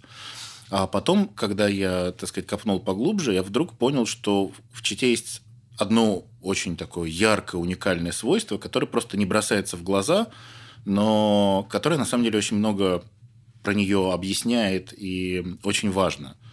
А, понял я это в тот момент, когда я, ну, тоже, так сказать, по, по некоторой привычке во время интервью спросил, говорю, так, а вот э, там с точки зрения, там, не знаю, какого-нибудь развития тех же самых креативных кластеров, у вас там, так сказать, ну, вот я знаю ликерку, а вообще вот в здании каких-то старых промышленных предприятий у вас там что-то появляется, и тут а у нас вообще-то нет особо промышленных, промышленных предприятий. Ну как, ну, вообще в каждом городе есть. Ну нет, у нас вот есть машиностроительный завод, да, значит, который, заброшен заброшенный. Да, а уже так нет уже, почти. так сказать, эм, ничего нету. Я, ну, вот в этот момент у меня что-то такое щелкнуло, в смысле, а что, что, а что-то тут не так. Я стал спрашивать, и э, вроде как историки мне пояснили, что в Чите исторически не развивалась особенно промышленность из-за соседства угу. с Китаем, и даже во время... Японской угрозы. Да, японской угрозы. Даже во время Великой Отечественной войны сюда не эвакуировали никакие предприятия, хотя вообще, так сказать, ну, да. в Сибирь очень активно их вывозили, именно потому что, так сказать, могли захватить. И э, это довольно поразительно, потому что сейчас одна из каких-то серьезнейших проблем, с которой сталкиваются многие города по всему миру, в том числе и российские, это как перейти из индустриальной парадигмы, когда самое главное, что есть в городе, это завод. Угу. Вот все работают на заводе, и, значит, так сказать, вся экономика настроится во время, на том, что у нас есть завод и так далее, и так далее. Сейчас, э, ну, так сказать, весь мир плавно движется в сторону постиндустриальной сервисной экономики, где как бы, так сказать, промышленности тоже есть место, но это совершенно другая промышленность. Это не то, что, так сказать, заводской гудок, и, значит, пошли ребята, значит, к станкам. Ну да, она сейчас не требует такого количества да. людей. Мы-то, получается, еще в начале 90-х постиндустриально перешли экономики здесь. Ну, ну скажем, вы скорее вышли, так сказать, а может быть, даже и никогда и находились Как суконный комбинат разрушился. И здесь я вклинюсь, потому что, опять-таки, к вопросу о роли городов на севере. Вот они постиндустриальные по неволе еще там, я не знаю, с 30-х годов, потому что если мы берем уже вот север, который, ну, ближе к Арктике туда, там э, обрабатывающая промышленность в принципе невыгодна. Поэтому города именно работали как сервисные действительно с 30-х годов. То есть это вот научное обслуживание, освоение, ну геологи имеются в виду конкретно, или там метеорологи Севморпуть, которые обслуживали. И вот они стали постиндустриальные вот сразу. И это очень интересная такая особенность именно северных городов. Они постиндустриальнее, чем многие, ну не знаю, уральские какие-то города. По неволе. По неволе, да. Моя любимая вот фишка постиндустриальная по неволе. Точно. И, и в этом смысле я немножко сегодня так, ну, не то чтобы расстроился, но вот во время обсуждения, когда, значит, как, в каком направлении развивать читу, значит, какой-то там голос был, а надо построить несколько заводов. И я такой, ну, ну, ну как бы, нет, Это вообще... комментарий, сказать... наверное, был. У нас под каждой новости так пишут. А заводы лучше построить. Ну вот, потому да, что да, люди живут вот в этой люди вот уверены, индустриальной что парадигме, что есть завод, значит, значит, все хорошо, так сказать, бодрая экономика и так далее, и так далее. Советский Союз это, так жил. Э, э, да, но это не только здесь. Это там, не знаю, столица Ханты-Мансийского округа. Ханты-Мансийск говорят, вот, мы город белых воротничков, но мы бы очень хотели, чтобы мы бы стали нормальным таким проиндустриальным, Господи, такой вот. Так а никто и не объяснит жителям. Да, У да, нас даже как раз такие чиновники, у них всегда, ну, у каждого нового идея фикс, вот мы какое-нибудь производство здесь запустим, там мусор перерабатывать или что какие-то космические были проекты всякие разные. Ну, в контексте, ну, даже не проекты, в контексте а Варламова мусор перерабатывать может. Это и неплохо, это будет на бренд работать. Ну, их что строили, читай теперь, они не работали. Читай теперь самый чистый город, как вы знаете. Не, ну вообще, так сказать, в самой, самой по себе промышленности ничего катастрофического нету. Другой вопрос, что это не может быть, так сказать, какой-то такой идеей города, что вот у нас будет завод, и у нас будет, так сказать, все хорошо. Нужно комплексно подходить. Конечно, лучше много, так сказать, маленьких маленьких каких-то предприятий, заводиков и так далее, так сказать, как-то сложно устроенных, чем одна большая, там, не знаю, дымящая махина, которая, значит, будет... В этом смысле... Но это бизнес тогда, получается. Просто нужно бизнес поддерживать. Ну, безусловно, бизнес нужно поддерживать. Но нужно они поддерживать... маленькие заводы. Да, собственно, ну, конечно, вообще есть, так сказать, некоторые рецепты экономики постиндустриального города, на что нужно делать ставку. Ну, например, нужно делать ставку на образование у Читы в этом смысле не самые плохие позиции. Ну, нельзя сказать, что это... что хорошее. Да, я бы сказал, что хорошее, особенно, так сказать, медицинское образование, действительно, там, одно из лучших на Дальнем Востоке точно, а в общем, так сказать, в масштабах страны не позорно смотрится. Но на бюджетные места людей набрать даже не могут. Ну, бюджетные вот... места пустуют. Вот в этом году не было набора э, в государственный университет. Тут годы сложно все-таки, ковидные. Ну да, но... да и даже здесь не ковидные. Здесь, получается, молодежь это 18, если лет, если посчитать, то это 90-е. А, ну, нет, ну начало Нет, там, там демографическая яма действительно есть. Э, это тоже, так сказать, проблема. Это, конечно, вопрос престижа, так сказать, медицинских работников. Не-не, я не про мединститут. Ну, да, не набрал да. университет. Но опять-таки, вот а китайский есть, скажем, в университете преподавать? Есть, есть, конечно. И там Ну, там, там, думаю, набрали. На Иньязе должны были Вот набрать. опять-таки, какие специальности здесь важны? Действительно, образование, но заточенное под местные нужды. Вот я про свои северные города, как всегда.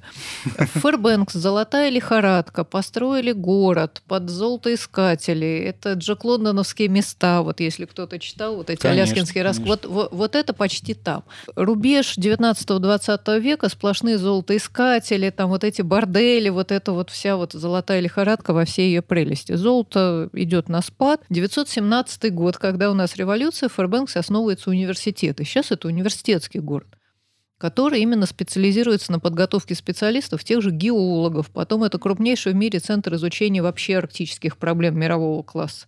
То есть вот зачем он на севере? Потому что он занимается именно северными вопросами. Надо найти специализацию.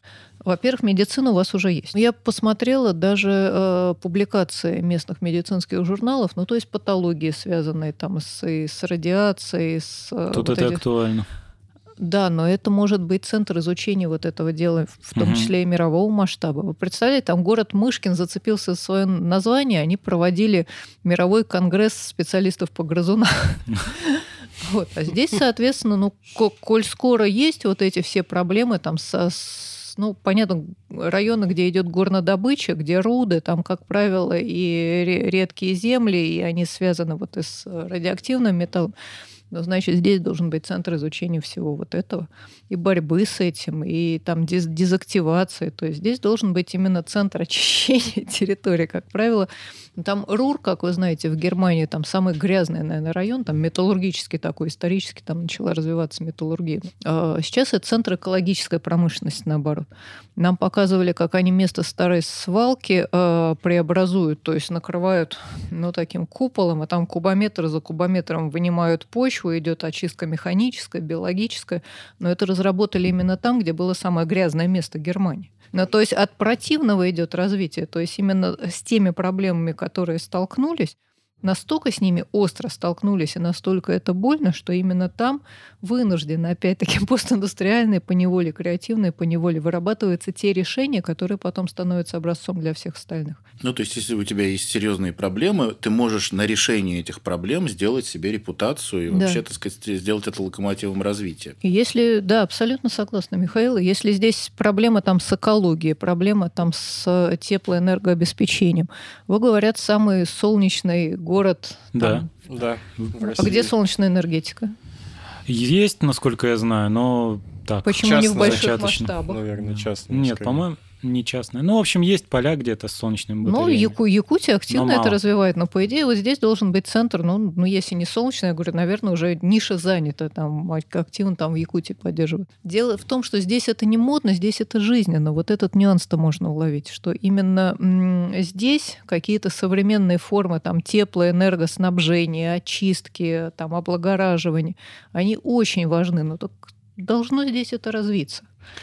Так вот должно. А почему? Ну так берем топоры, лопаты и нанотехнологии развиваем. Интересная идея. А вообще получается цель, вот вы приезжаете и цель, если нет задачи больших городов, ну если численность населения может уменьшаться, и в этом нет большой проблемы, а тогда какая цель э, ну, Чтобы вашего населению визита? было удобно и хорошо. То есть качество жизни населения. Качество жизни населения и, может быть, даже еще и э, уверенность в себе такая. Вы знаете, вот мне кажется, что даже не кажется, а я уверена, одна из проблем, да прям России в целом, это именно некое неверие в возможность данного места. В мои далекие молодые годы я работала в газете «География» из иркутской деревни нам пришло письмо учительницы газеты «География» для школьных учителей, приложение к 1 сентября, что вот вы такие москвичи, пишете заумные статьи, нам ничего не понятно, вы представьте жизнь сельского учителя, там корову подоила, молоко только отсепарируешь, а тут и спать надо. Цитату у нас мы там в редакции потом долго жали, говорит, тут только молоко отсепарируешь, а тут уже там номер сдавать. Вот, но шутки шутками, и мы написали статью такую редакционную, что, дорогие читатели, вот если вы, пожалуйста, обращайтесь, мы готовы под вас подстраиваться. Нужны поурочные разработки. Знаешь, будут поурочные разработки, а не какие-то там заумные. Мы там университетских преподавателей интервьюировали, наоборот, хотели что-то такое передовое. Пришло второе письмо. Что ж вы, нехорошие люди, наделали? Мне теперь по деревне проходу вообще нету. Почему? Посмело критиковать московскую газету. Вот я своим студентам рассказываю, что пока боятся критиковать московскую газету, вот ничего на местах, хоть какой инвестор не приди, не будет. А кто должен критиковать? Вот вы можете критиковать московскую газету. Ну, мы тут Читинскую и... пока критикуем. Это, это ваше дело. Но именно когда люди будут думать, как себе удобно, я же про что? Про кластерное развитие, про местный придирчивый спрос. Вот когда эти предприятия, да, они сами возникнут, если они будут не на дядю, куда-то, а именно на местного покупателя в первую очередь. Если они будут удачны, тогда уже это все будет разрастаться. Ну и условия должны быть, опять же. Если электроэнергия дороже, чем в Иркутске намного, и тут Значит, рядом... Значит, должны появиться очень дешевые э, производства электроэнергии. Ну, помните, там этот спор э, Илона Маска, он сказал, что он может там за 100 дней... Э, Сделать ну, так сделал. Ну, ну Илон Маск много что сделал. Илона Маска.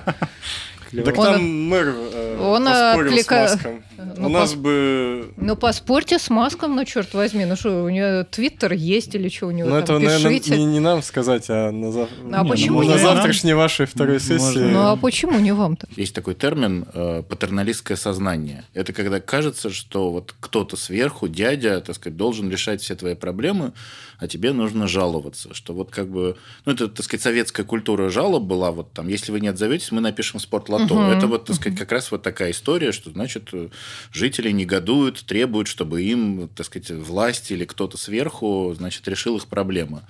Вот. А, и это очень распространенное явление. Любопытно, кстати, смотреть, как в разных городах, так сказать, э, где больше развито это патерналистское сознание, где меньше. Например, вот в городах, так сказать, довольно успешных городах, где есть какое-то там предприятие, ну, так сказать, процветающее предприятие, то фактически вот вместо государства, значит, вот этим добрым дядей становятся владельцы, которым все тоже пишут да. на деревню дедушки, угу. значит, помогите нам с тем-то, тем-то, тем-то.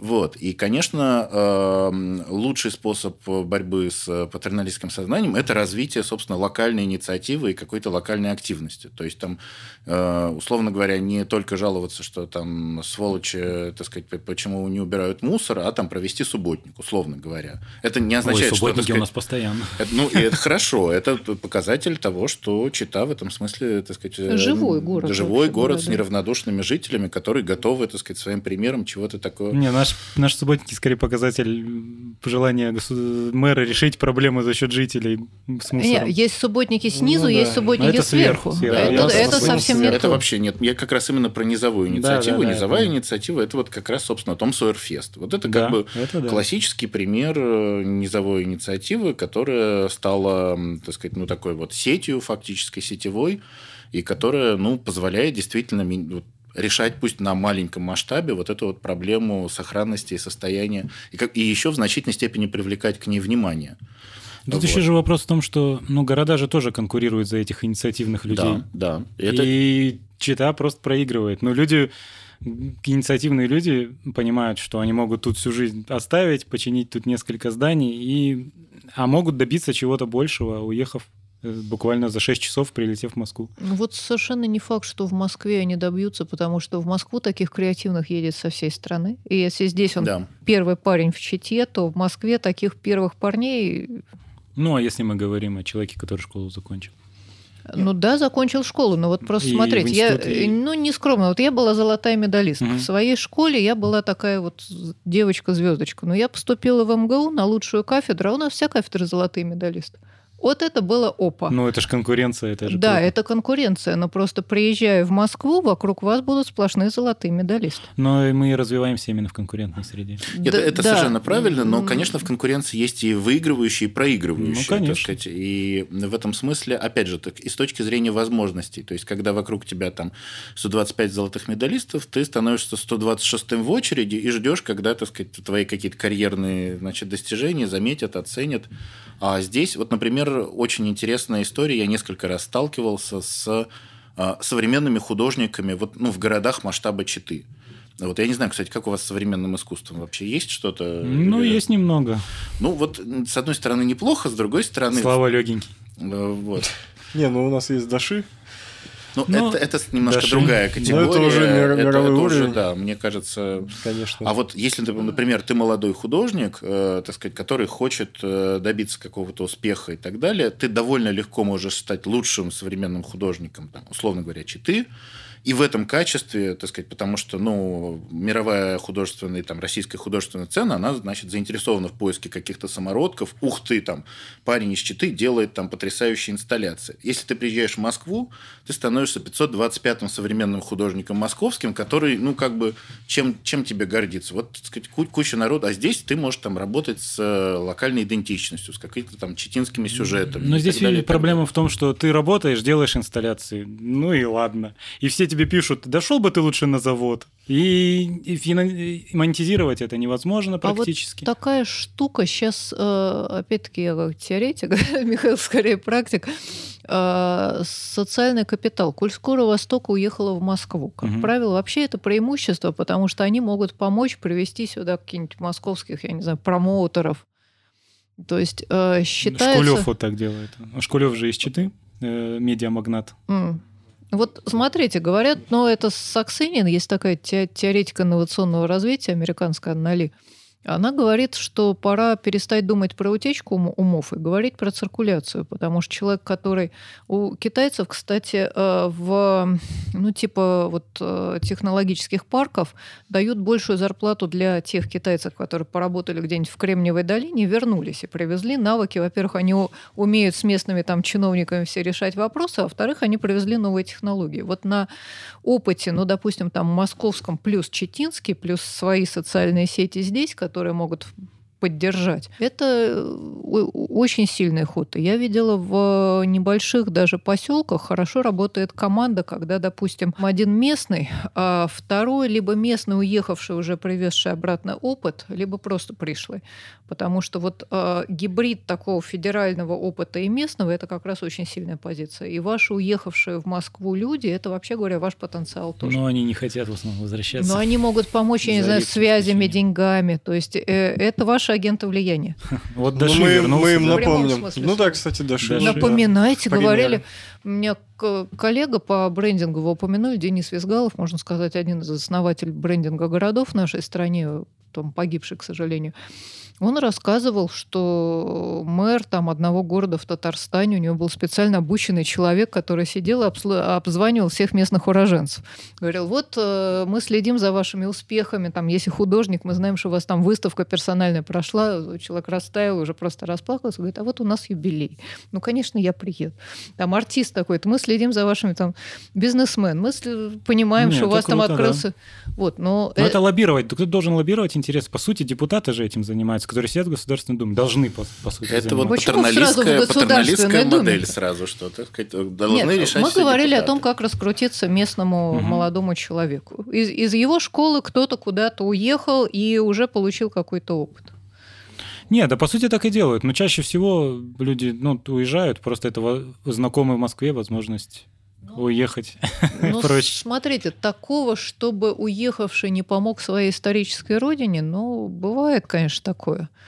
Но, как правило, люди откликаются. Я не про то, чтобы вернуться. Ну, я не знаю, там в городе Оса Пермского края туда приезжал датский театр, там местный музей с какими-то там 5D-санями. Я не знаю, как это работает, но, в общем, там все очень круто. Потому что мес- местный уроженец хочет помочь своей малой родине. Не, у Это нас вот тоже прям- есть такие примеры, конечно. Но это сейчас реально, э- э- э- это не фиг знает что, это вот реально, опять-таки, я сошлюсь на теорию, про это пишет уже там другая мировая звезда. Мариам Фельдман. Это просто вот фактор экономического развития. Местные уроженцы, которые в свою родину, просто потому что она родина, вкладывают какие-то деньги, идеи, там, артисты великие. Она просто рассматривает, э, почему там самый там заштатный городок э, самого бедного штата США стал там крупнейшим центром производства какого-то супер-пупер оборудования. Потому что руководитель фирмы оттуда родом. Все. Это фактор экономического развития лучше, чем там месторождение того всего пятого десятого. Это действительно фактор экономического да, развития. Ну так да. с этим можно работать, причем можно работать не дожидаясь, пока депутаты Государственной Думы пошлют к вам в командировку Нет, да, это, на этого людей. нет даже никакой надежды. Это так просто. Господи, и ирландское экономическое чудо, там кельтский тигр называют Ирландию, как считают специалисты, в значительной степени вот это чудо состоялось, потому что в свое время из Ирландии бежали со страшной силой. Там картофельный голод был, там пол Соединенных Штатов заселили эти угу, ирландцы, да. беженцы. Но так потом они в свою родину вкладывали, они помогали росту именно вот Ирландии, когда пришло время. Тут еще, конечно, вопрос, насколько, так сказать, город, если город как бы, ах так, ты предатель, уехал от нас, ну все, проклинаем тебя из забываем навсегда. Это Я часто встречается. Я всем Это так часто говорю. встречается. Да нет, ты поезжай, а потом помоги оттуда. Да, это как такие Теперь вот семена. Да, сказать, да, да будь знание, ты же наоборот на вражескую территорию идешь как за языком, что называется. Действительно, да. За да. новыми технологиями там ты. Ну я уж, конечно, балуюсь, но. Так сейчас есть какое-то понимание, вот э, что вообще можно сделать, чтобы вот улучшить э, жизнь? Ну вот э, вы что что-нибудь уже предлагаете или и да хотя бы в общих час, по-моему, да, С одной стороны, мы уже... Нет, конкретно привязано к территории. Про мастер-план. Вот, а, не, ну, я, я вот говорю, что все-таки прям конкретно говорить про результаты мастер-плана, и, значит, что, так сказать, мы разработаем, мы пока точно не можем, потому что пока самая ранняя стадия. Но на самом деле набрасывание идей, там, например, про медицинский туризм, так сказать, ну, чем это не идея угу. с точки зрения Но ну вот развития территории Мурманск, конкретно? По-моему, в прошлый раз, когда с вами мы разговаривали, вы сказали, что для Мурманска что что-то такое делали. Или да. Для, да, и вроде упомянули, что там какие-то результаты были э, работы? Да, для Мурманска мы разрабатывали с коллегами, ну, так сказать, я так говорю, мы, мы, как всегда, проводили исследования, а коллеги потом разрабатывали. Угу. Проект развития, как раз тоже, так сказать, это мастер-план развития территории, это территория около Мурманского, ну, в общем, порт. да, порт, да, там э, был судоремонтный завод, который, так сказать, тоже прекратил свое существование. Это ну, довольно большая территория, которая находится ну, на берегу залива, значит, рядом с э, атомным ледоколом Ленин, который такая одна из главных достопримечательностей.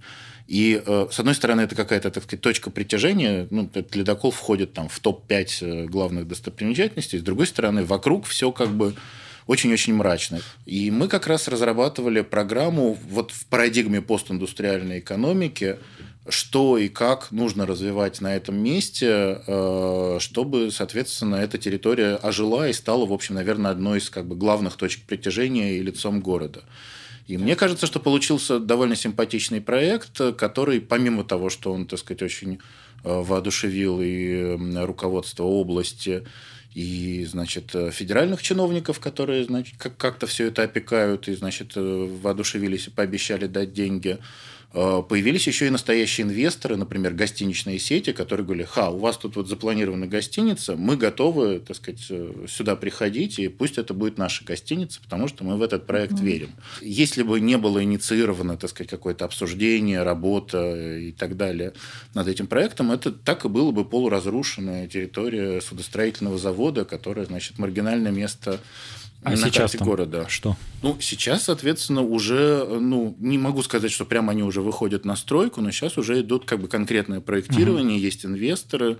Вот кажется, что там план это все какая-то бумажная работа, там, ну вот написали на бумаге какие-то картинки, нарисовали красивые, как все будет хорошо.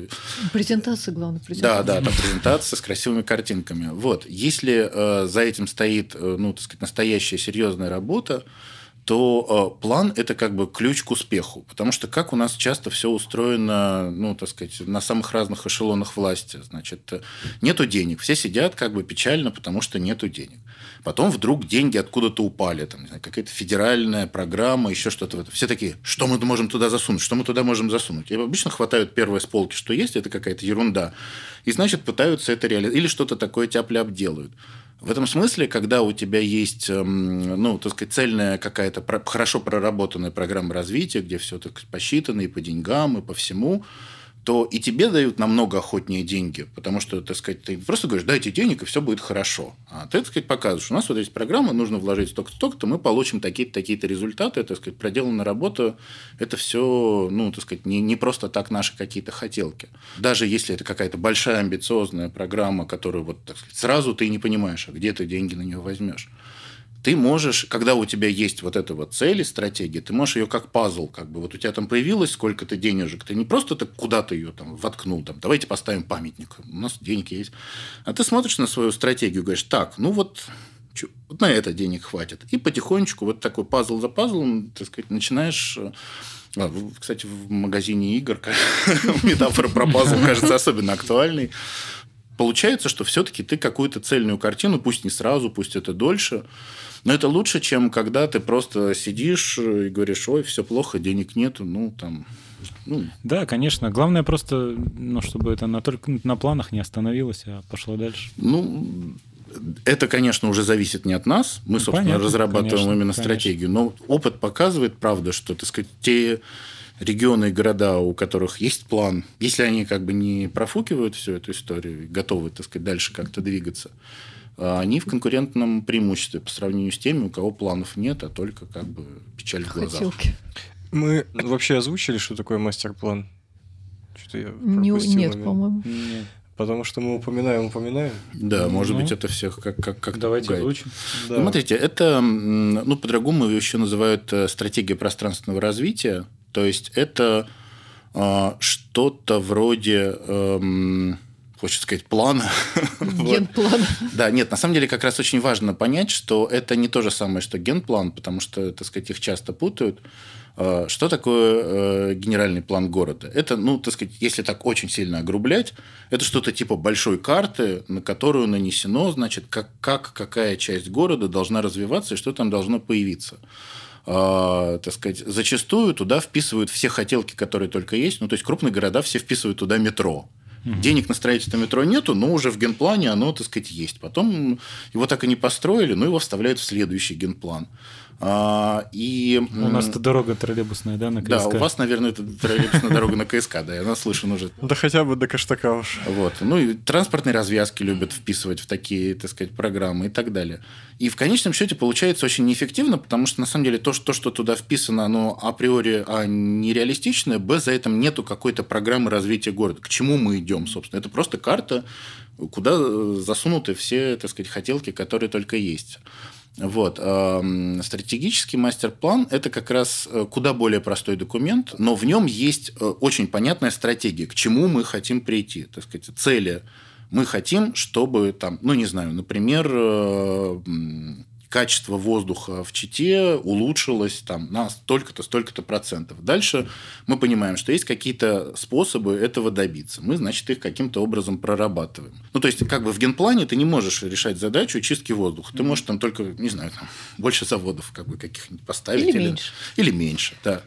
Вот. А здесь э, есть эм, стратегическая задача, есть э, прописанные такие довольно укрупненными мазками способы, как добиться, еще и посчитанные в деньгах. То есть, вот, так сказать, для того, чтобы добиться такого-то результата, значит, нужно вот, вот, вот это стоит столько-то, угу. это стоит столько-то и так далее, и так далее. То есть, То есть цели там первоочередное получается? Ну, да, да, да, да. И, ну, и главное, это, так сказать, какое-то направление развития и какая-то цель, к которой ты идешь. Соответственно, бывают мастер-планы в масштабах всего города, бывают мастер-планы отдельных территорий. Ну вот как, как в нашем случае у нас это две территории в так сказать, историческом центре, и вот эта вот территория нового развития, или как в Мурманске, где это вот была территория, так сказать, э, припортовая, в припортовой зоне. А вот э, наши две территории, они...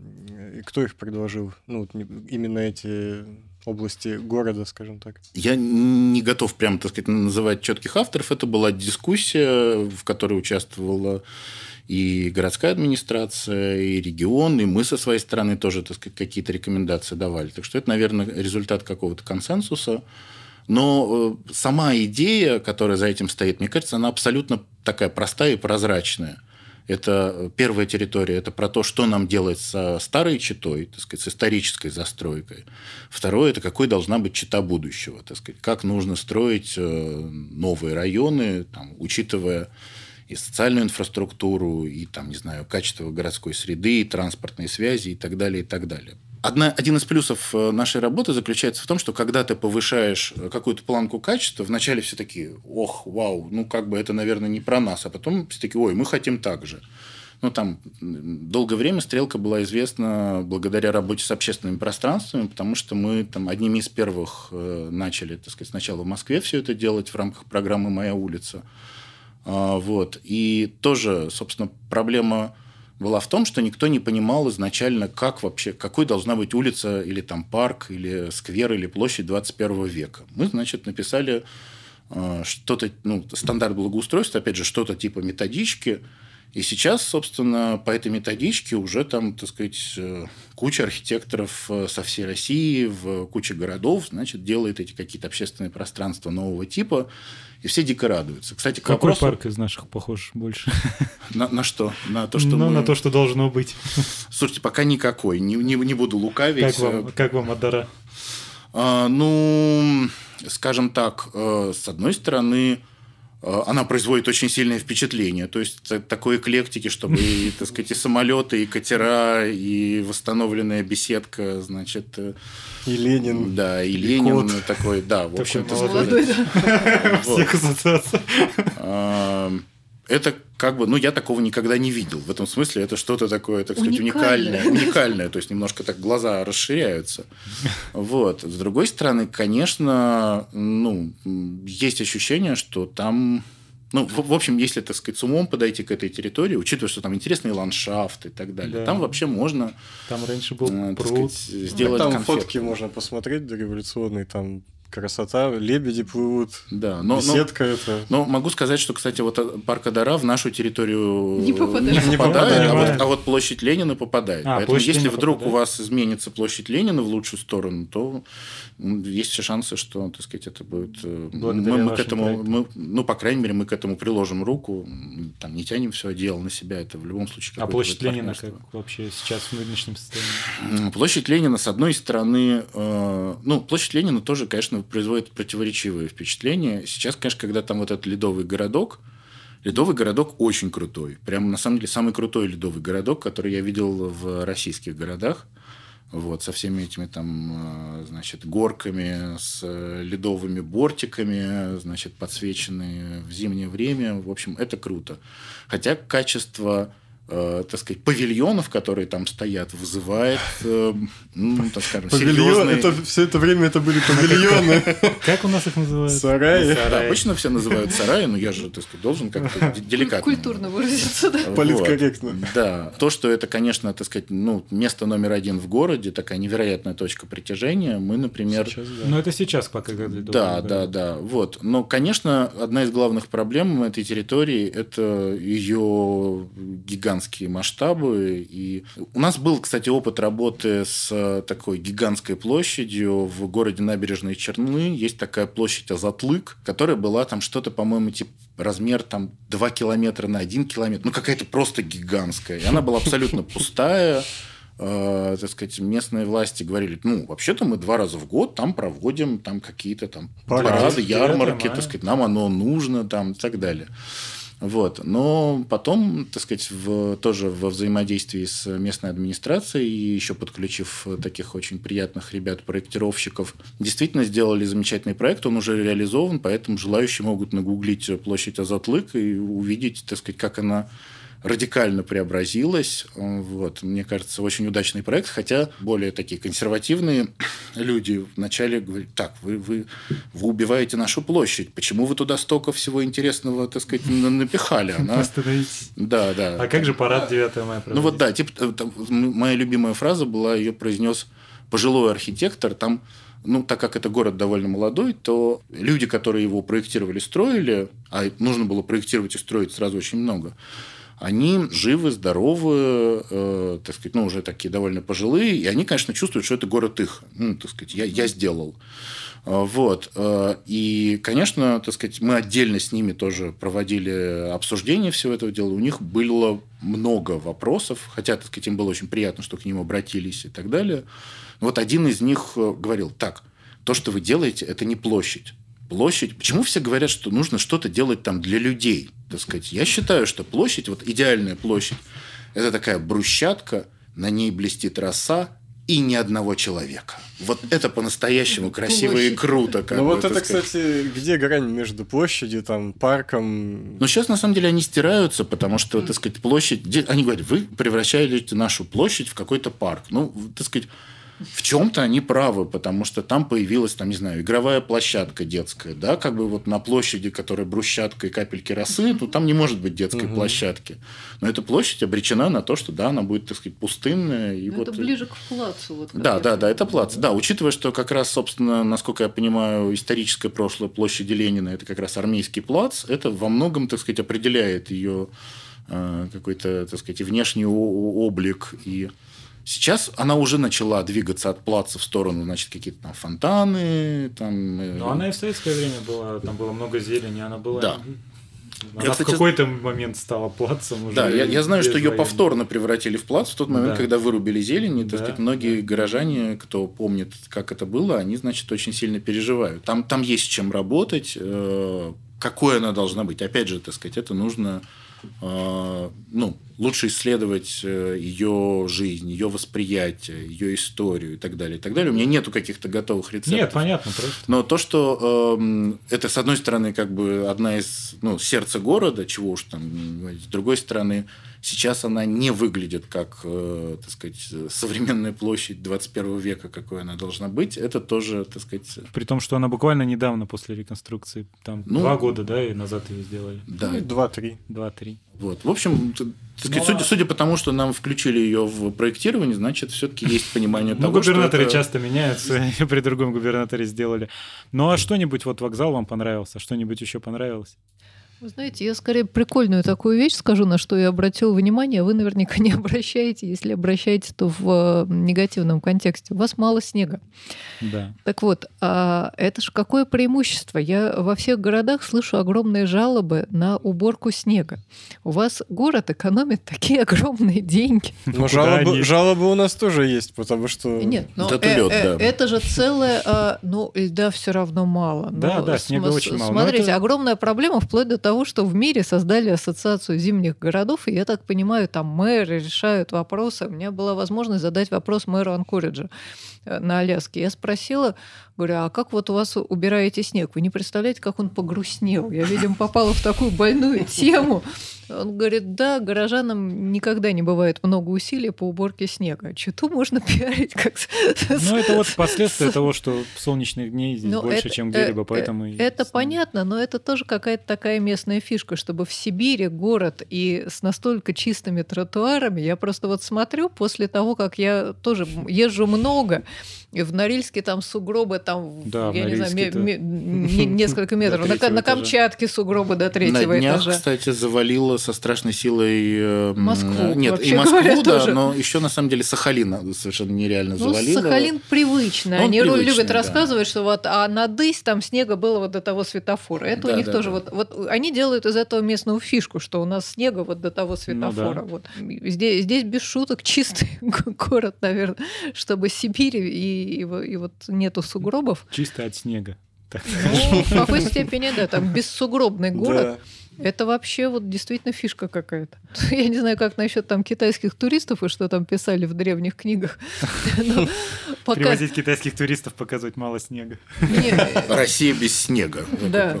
Сибирь без снега. Сибирь это же, ну, знаете, кто там, Новокузнецк придумал бренд I am Siberian, когда они там продают майки, я был в Сибири и выжил. Да, у них очень много мерча всякого. Вот, но, но это из приколов, но, повторюсь, внешне город производит очень приятное впечатление. Я понимаю, что он новогодний вот со всеми этими иллюминациями, с горками. Если не залезать куда-то вот совсем За пределы такие... центра? Ну, да. центр производит очень приличное впечатление. Я ожидала, что все, вот судя по тому, что в соцсетях идет, ну, простите, я видела такие умирающие там города. На этом фоне чита прям очень прилично. А вы у нас впервые? У вас впервые, поэтому меня можно рассматривать как образец вот чистого восприятия такого. Угу. Но после там десятков, я не знаю, сотен городов, которые я видела, чисто тротуары зимой, в которых не надо вот это вот все месить и падать, потому что когда э, вот лед вот ваш, только еще прикрытый сверху полуметром снега, это намного опаснее. Вот, у меня меня именно действительно впечатление такое удобное для пешего перемещения, кстати говоря. Если бы тротуары еще были. Да, да, это, это, конечно, ну, есть на чем есть такое, А да. город компактный, конечно. Да, тут... сетка улиц это совершенно замечательная. Спасибо это там декабристам, да. Давайте покачаем, что называется, ваш пример фестиваль Унтов. То есть, если посмотреть на этого как бы с э, более глобальной позиции, ну, ну, на вскидку, но ну, это как бы теплые ноги, да, то есть это не только унты, это могут быть там пледы какие-нибудь, там нанотехнологичные эти самые стельки, там грелки, э, и вообще конкурс, что бы сделал Илон Маск, если бы ему нужно было сделать теплые ноги на морозе. То есть... Киберунты. Да. Ну, киберунты, ради бога. А, а, а, а, На солнечных батареях. А дальше, ну, о, креатив попер уже. То есть вы смотрите, тогда, если это не только унты, а унты в глобальном масштабе, тогда уже можно приглашать действительно вплоть до Илона, нашего товарища Маска. Ну, либо провести конкурс. Ну, как это делается? Проводится конкурс киберунтов, а потом пишется, как тебе такое. И рецепт известен. Можно ответить, да. И даже если, собственно, сами киберунты так и не разработаны, так сказать, по крайней мере, дискуссия и, в общем-то... Конечно, привлечет к этому внимание, да, да, да, это маркетинг. И ну... чита уже вот как бы, так сказать, вот и чита не уже столица, мусорная столица, а столица Если киберунтов. Если удастся, с вас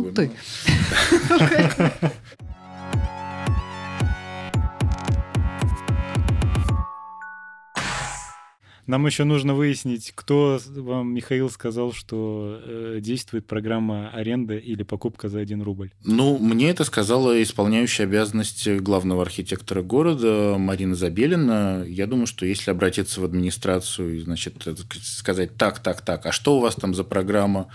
А, для предпринимателей по работе с объектами культурного наследия, находящимися в аварийном состоянии, то вот вы, так сказать, вам точно ответят и расскажут все подробности. Насколько я знаю, даже были какие-то, э, ну, что-то типа экскурсии по потенциальным объектам, которые можно так взять для местных mm-hmm. предпринимателей. Другой вопрос, что, видимо, так сказать, э, это какая-то... Не, Закрытая не, экскурсия. Ну, по крайней мере, не очень, так сказать, афишировавшаяся. Э, вот. Но если есть к этому интерес, так сказать, ну, идеально было бы собрать какую-то свою компанию предпринимателей, которым это интересно, прийти и сказать, так, а нам, пожалуйста, такую экскурсию. И, собственно, вот-вот э, активность бизнеса уже появилась, началась.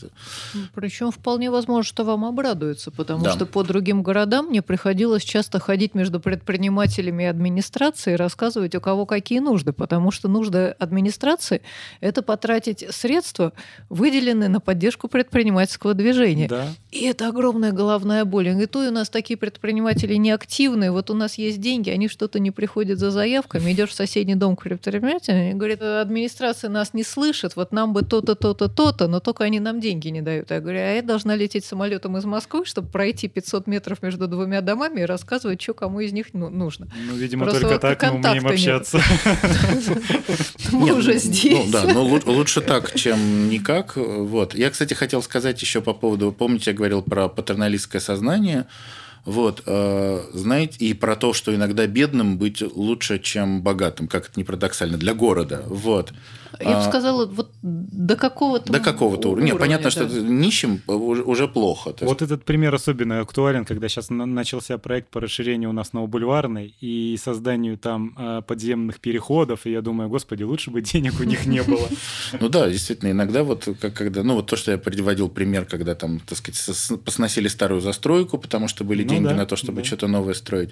Так вот, э, яркий пример про город Байкальск э, в Иркутской области да, который, значит, э, был знаменит на весь мир, не побоюсь этого слова, благодаря Байкальскому слезо-бумажному комбинату, который считался главным загрязнителем э, самого чистого озера планеты на минуточку. Ну, типичный моногород, э, такой город целлюлозников. Вот. И когда там закрыли вот это градообразующее предприятие, то казалось бы, что это там катастрофа для города, караул любопытно, просто чисто по статистике, через, по-моему, один или два года, э, когда, так сказать, этот комбинат закрыли, количество э, предприятий малого бизнеса в городе выросло в три раза. Потому что до этого как бы была история, что вот а давайте обратимся, ну вот патерналистское сознание, обратимся к директору комбината, он э, решит uh-huh. наши вопросы. В советское время они так и жили, так сказать, там вплоть до там на, на свадьбу, на похороны тоже деньги давал э, комбинат. Как бы вот пропал вот этот большой папа, который Э, так сказать, э, которому ты можешь жаловаться и который должен решать все твои проблемы. И хоп, так сказать, они вынуждены были так, а, о чем мы можем? А у нас вообще-то тут вот есть горнолыжка, ух ты, а вот к нам мы клубнику тут выращиваем. Тоже стали раскручивать как бренд, там какой-то клубничный фестиваль да. и так далее, и так далее. То есть э, оказалось, что вот э, вроде как город обеднел, и вот нету градообразующего предприятия, а на город это подействовало ну, не скажу, что исключительно позитивно, но вообще, так сказать, встряхнуло и пробудило от какого-то такого благостного сна, и начался какой-то креатив, э, движуха, и, ну, это здорово. Ну, курорт там отличный. В этой связи, если в Чите, как нам сказали, всего 2% малый бизнес, мне непонятно, вот э, обычно это бывает, если тут такое нормальное градообразующее предприятие, там нефтедобыча какая-то. Вот где секретное градообразующее предприятие Читы, что там выгоднее работать, чем в малом бизнесе? Обычно так бывает. Ну, это чиновничий аппарат, полиция военнослужащий, да, полиция. То есть э, главное градообразующее предприятие военный округ был. Да.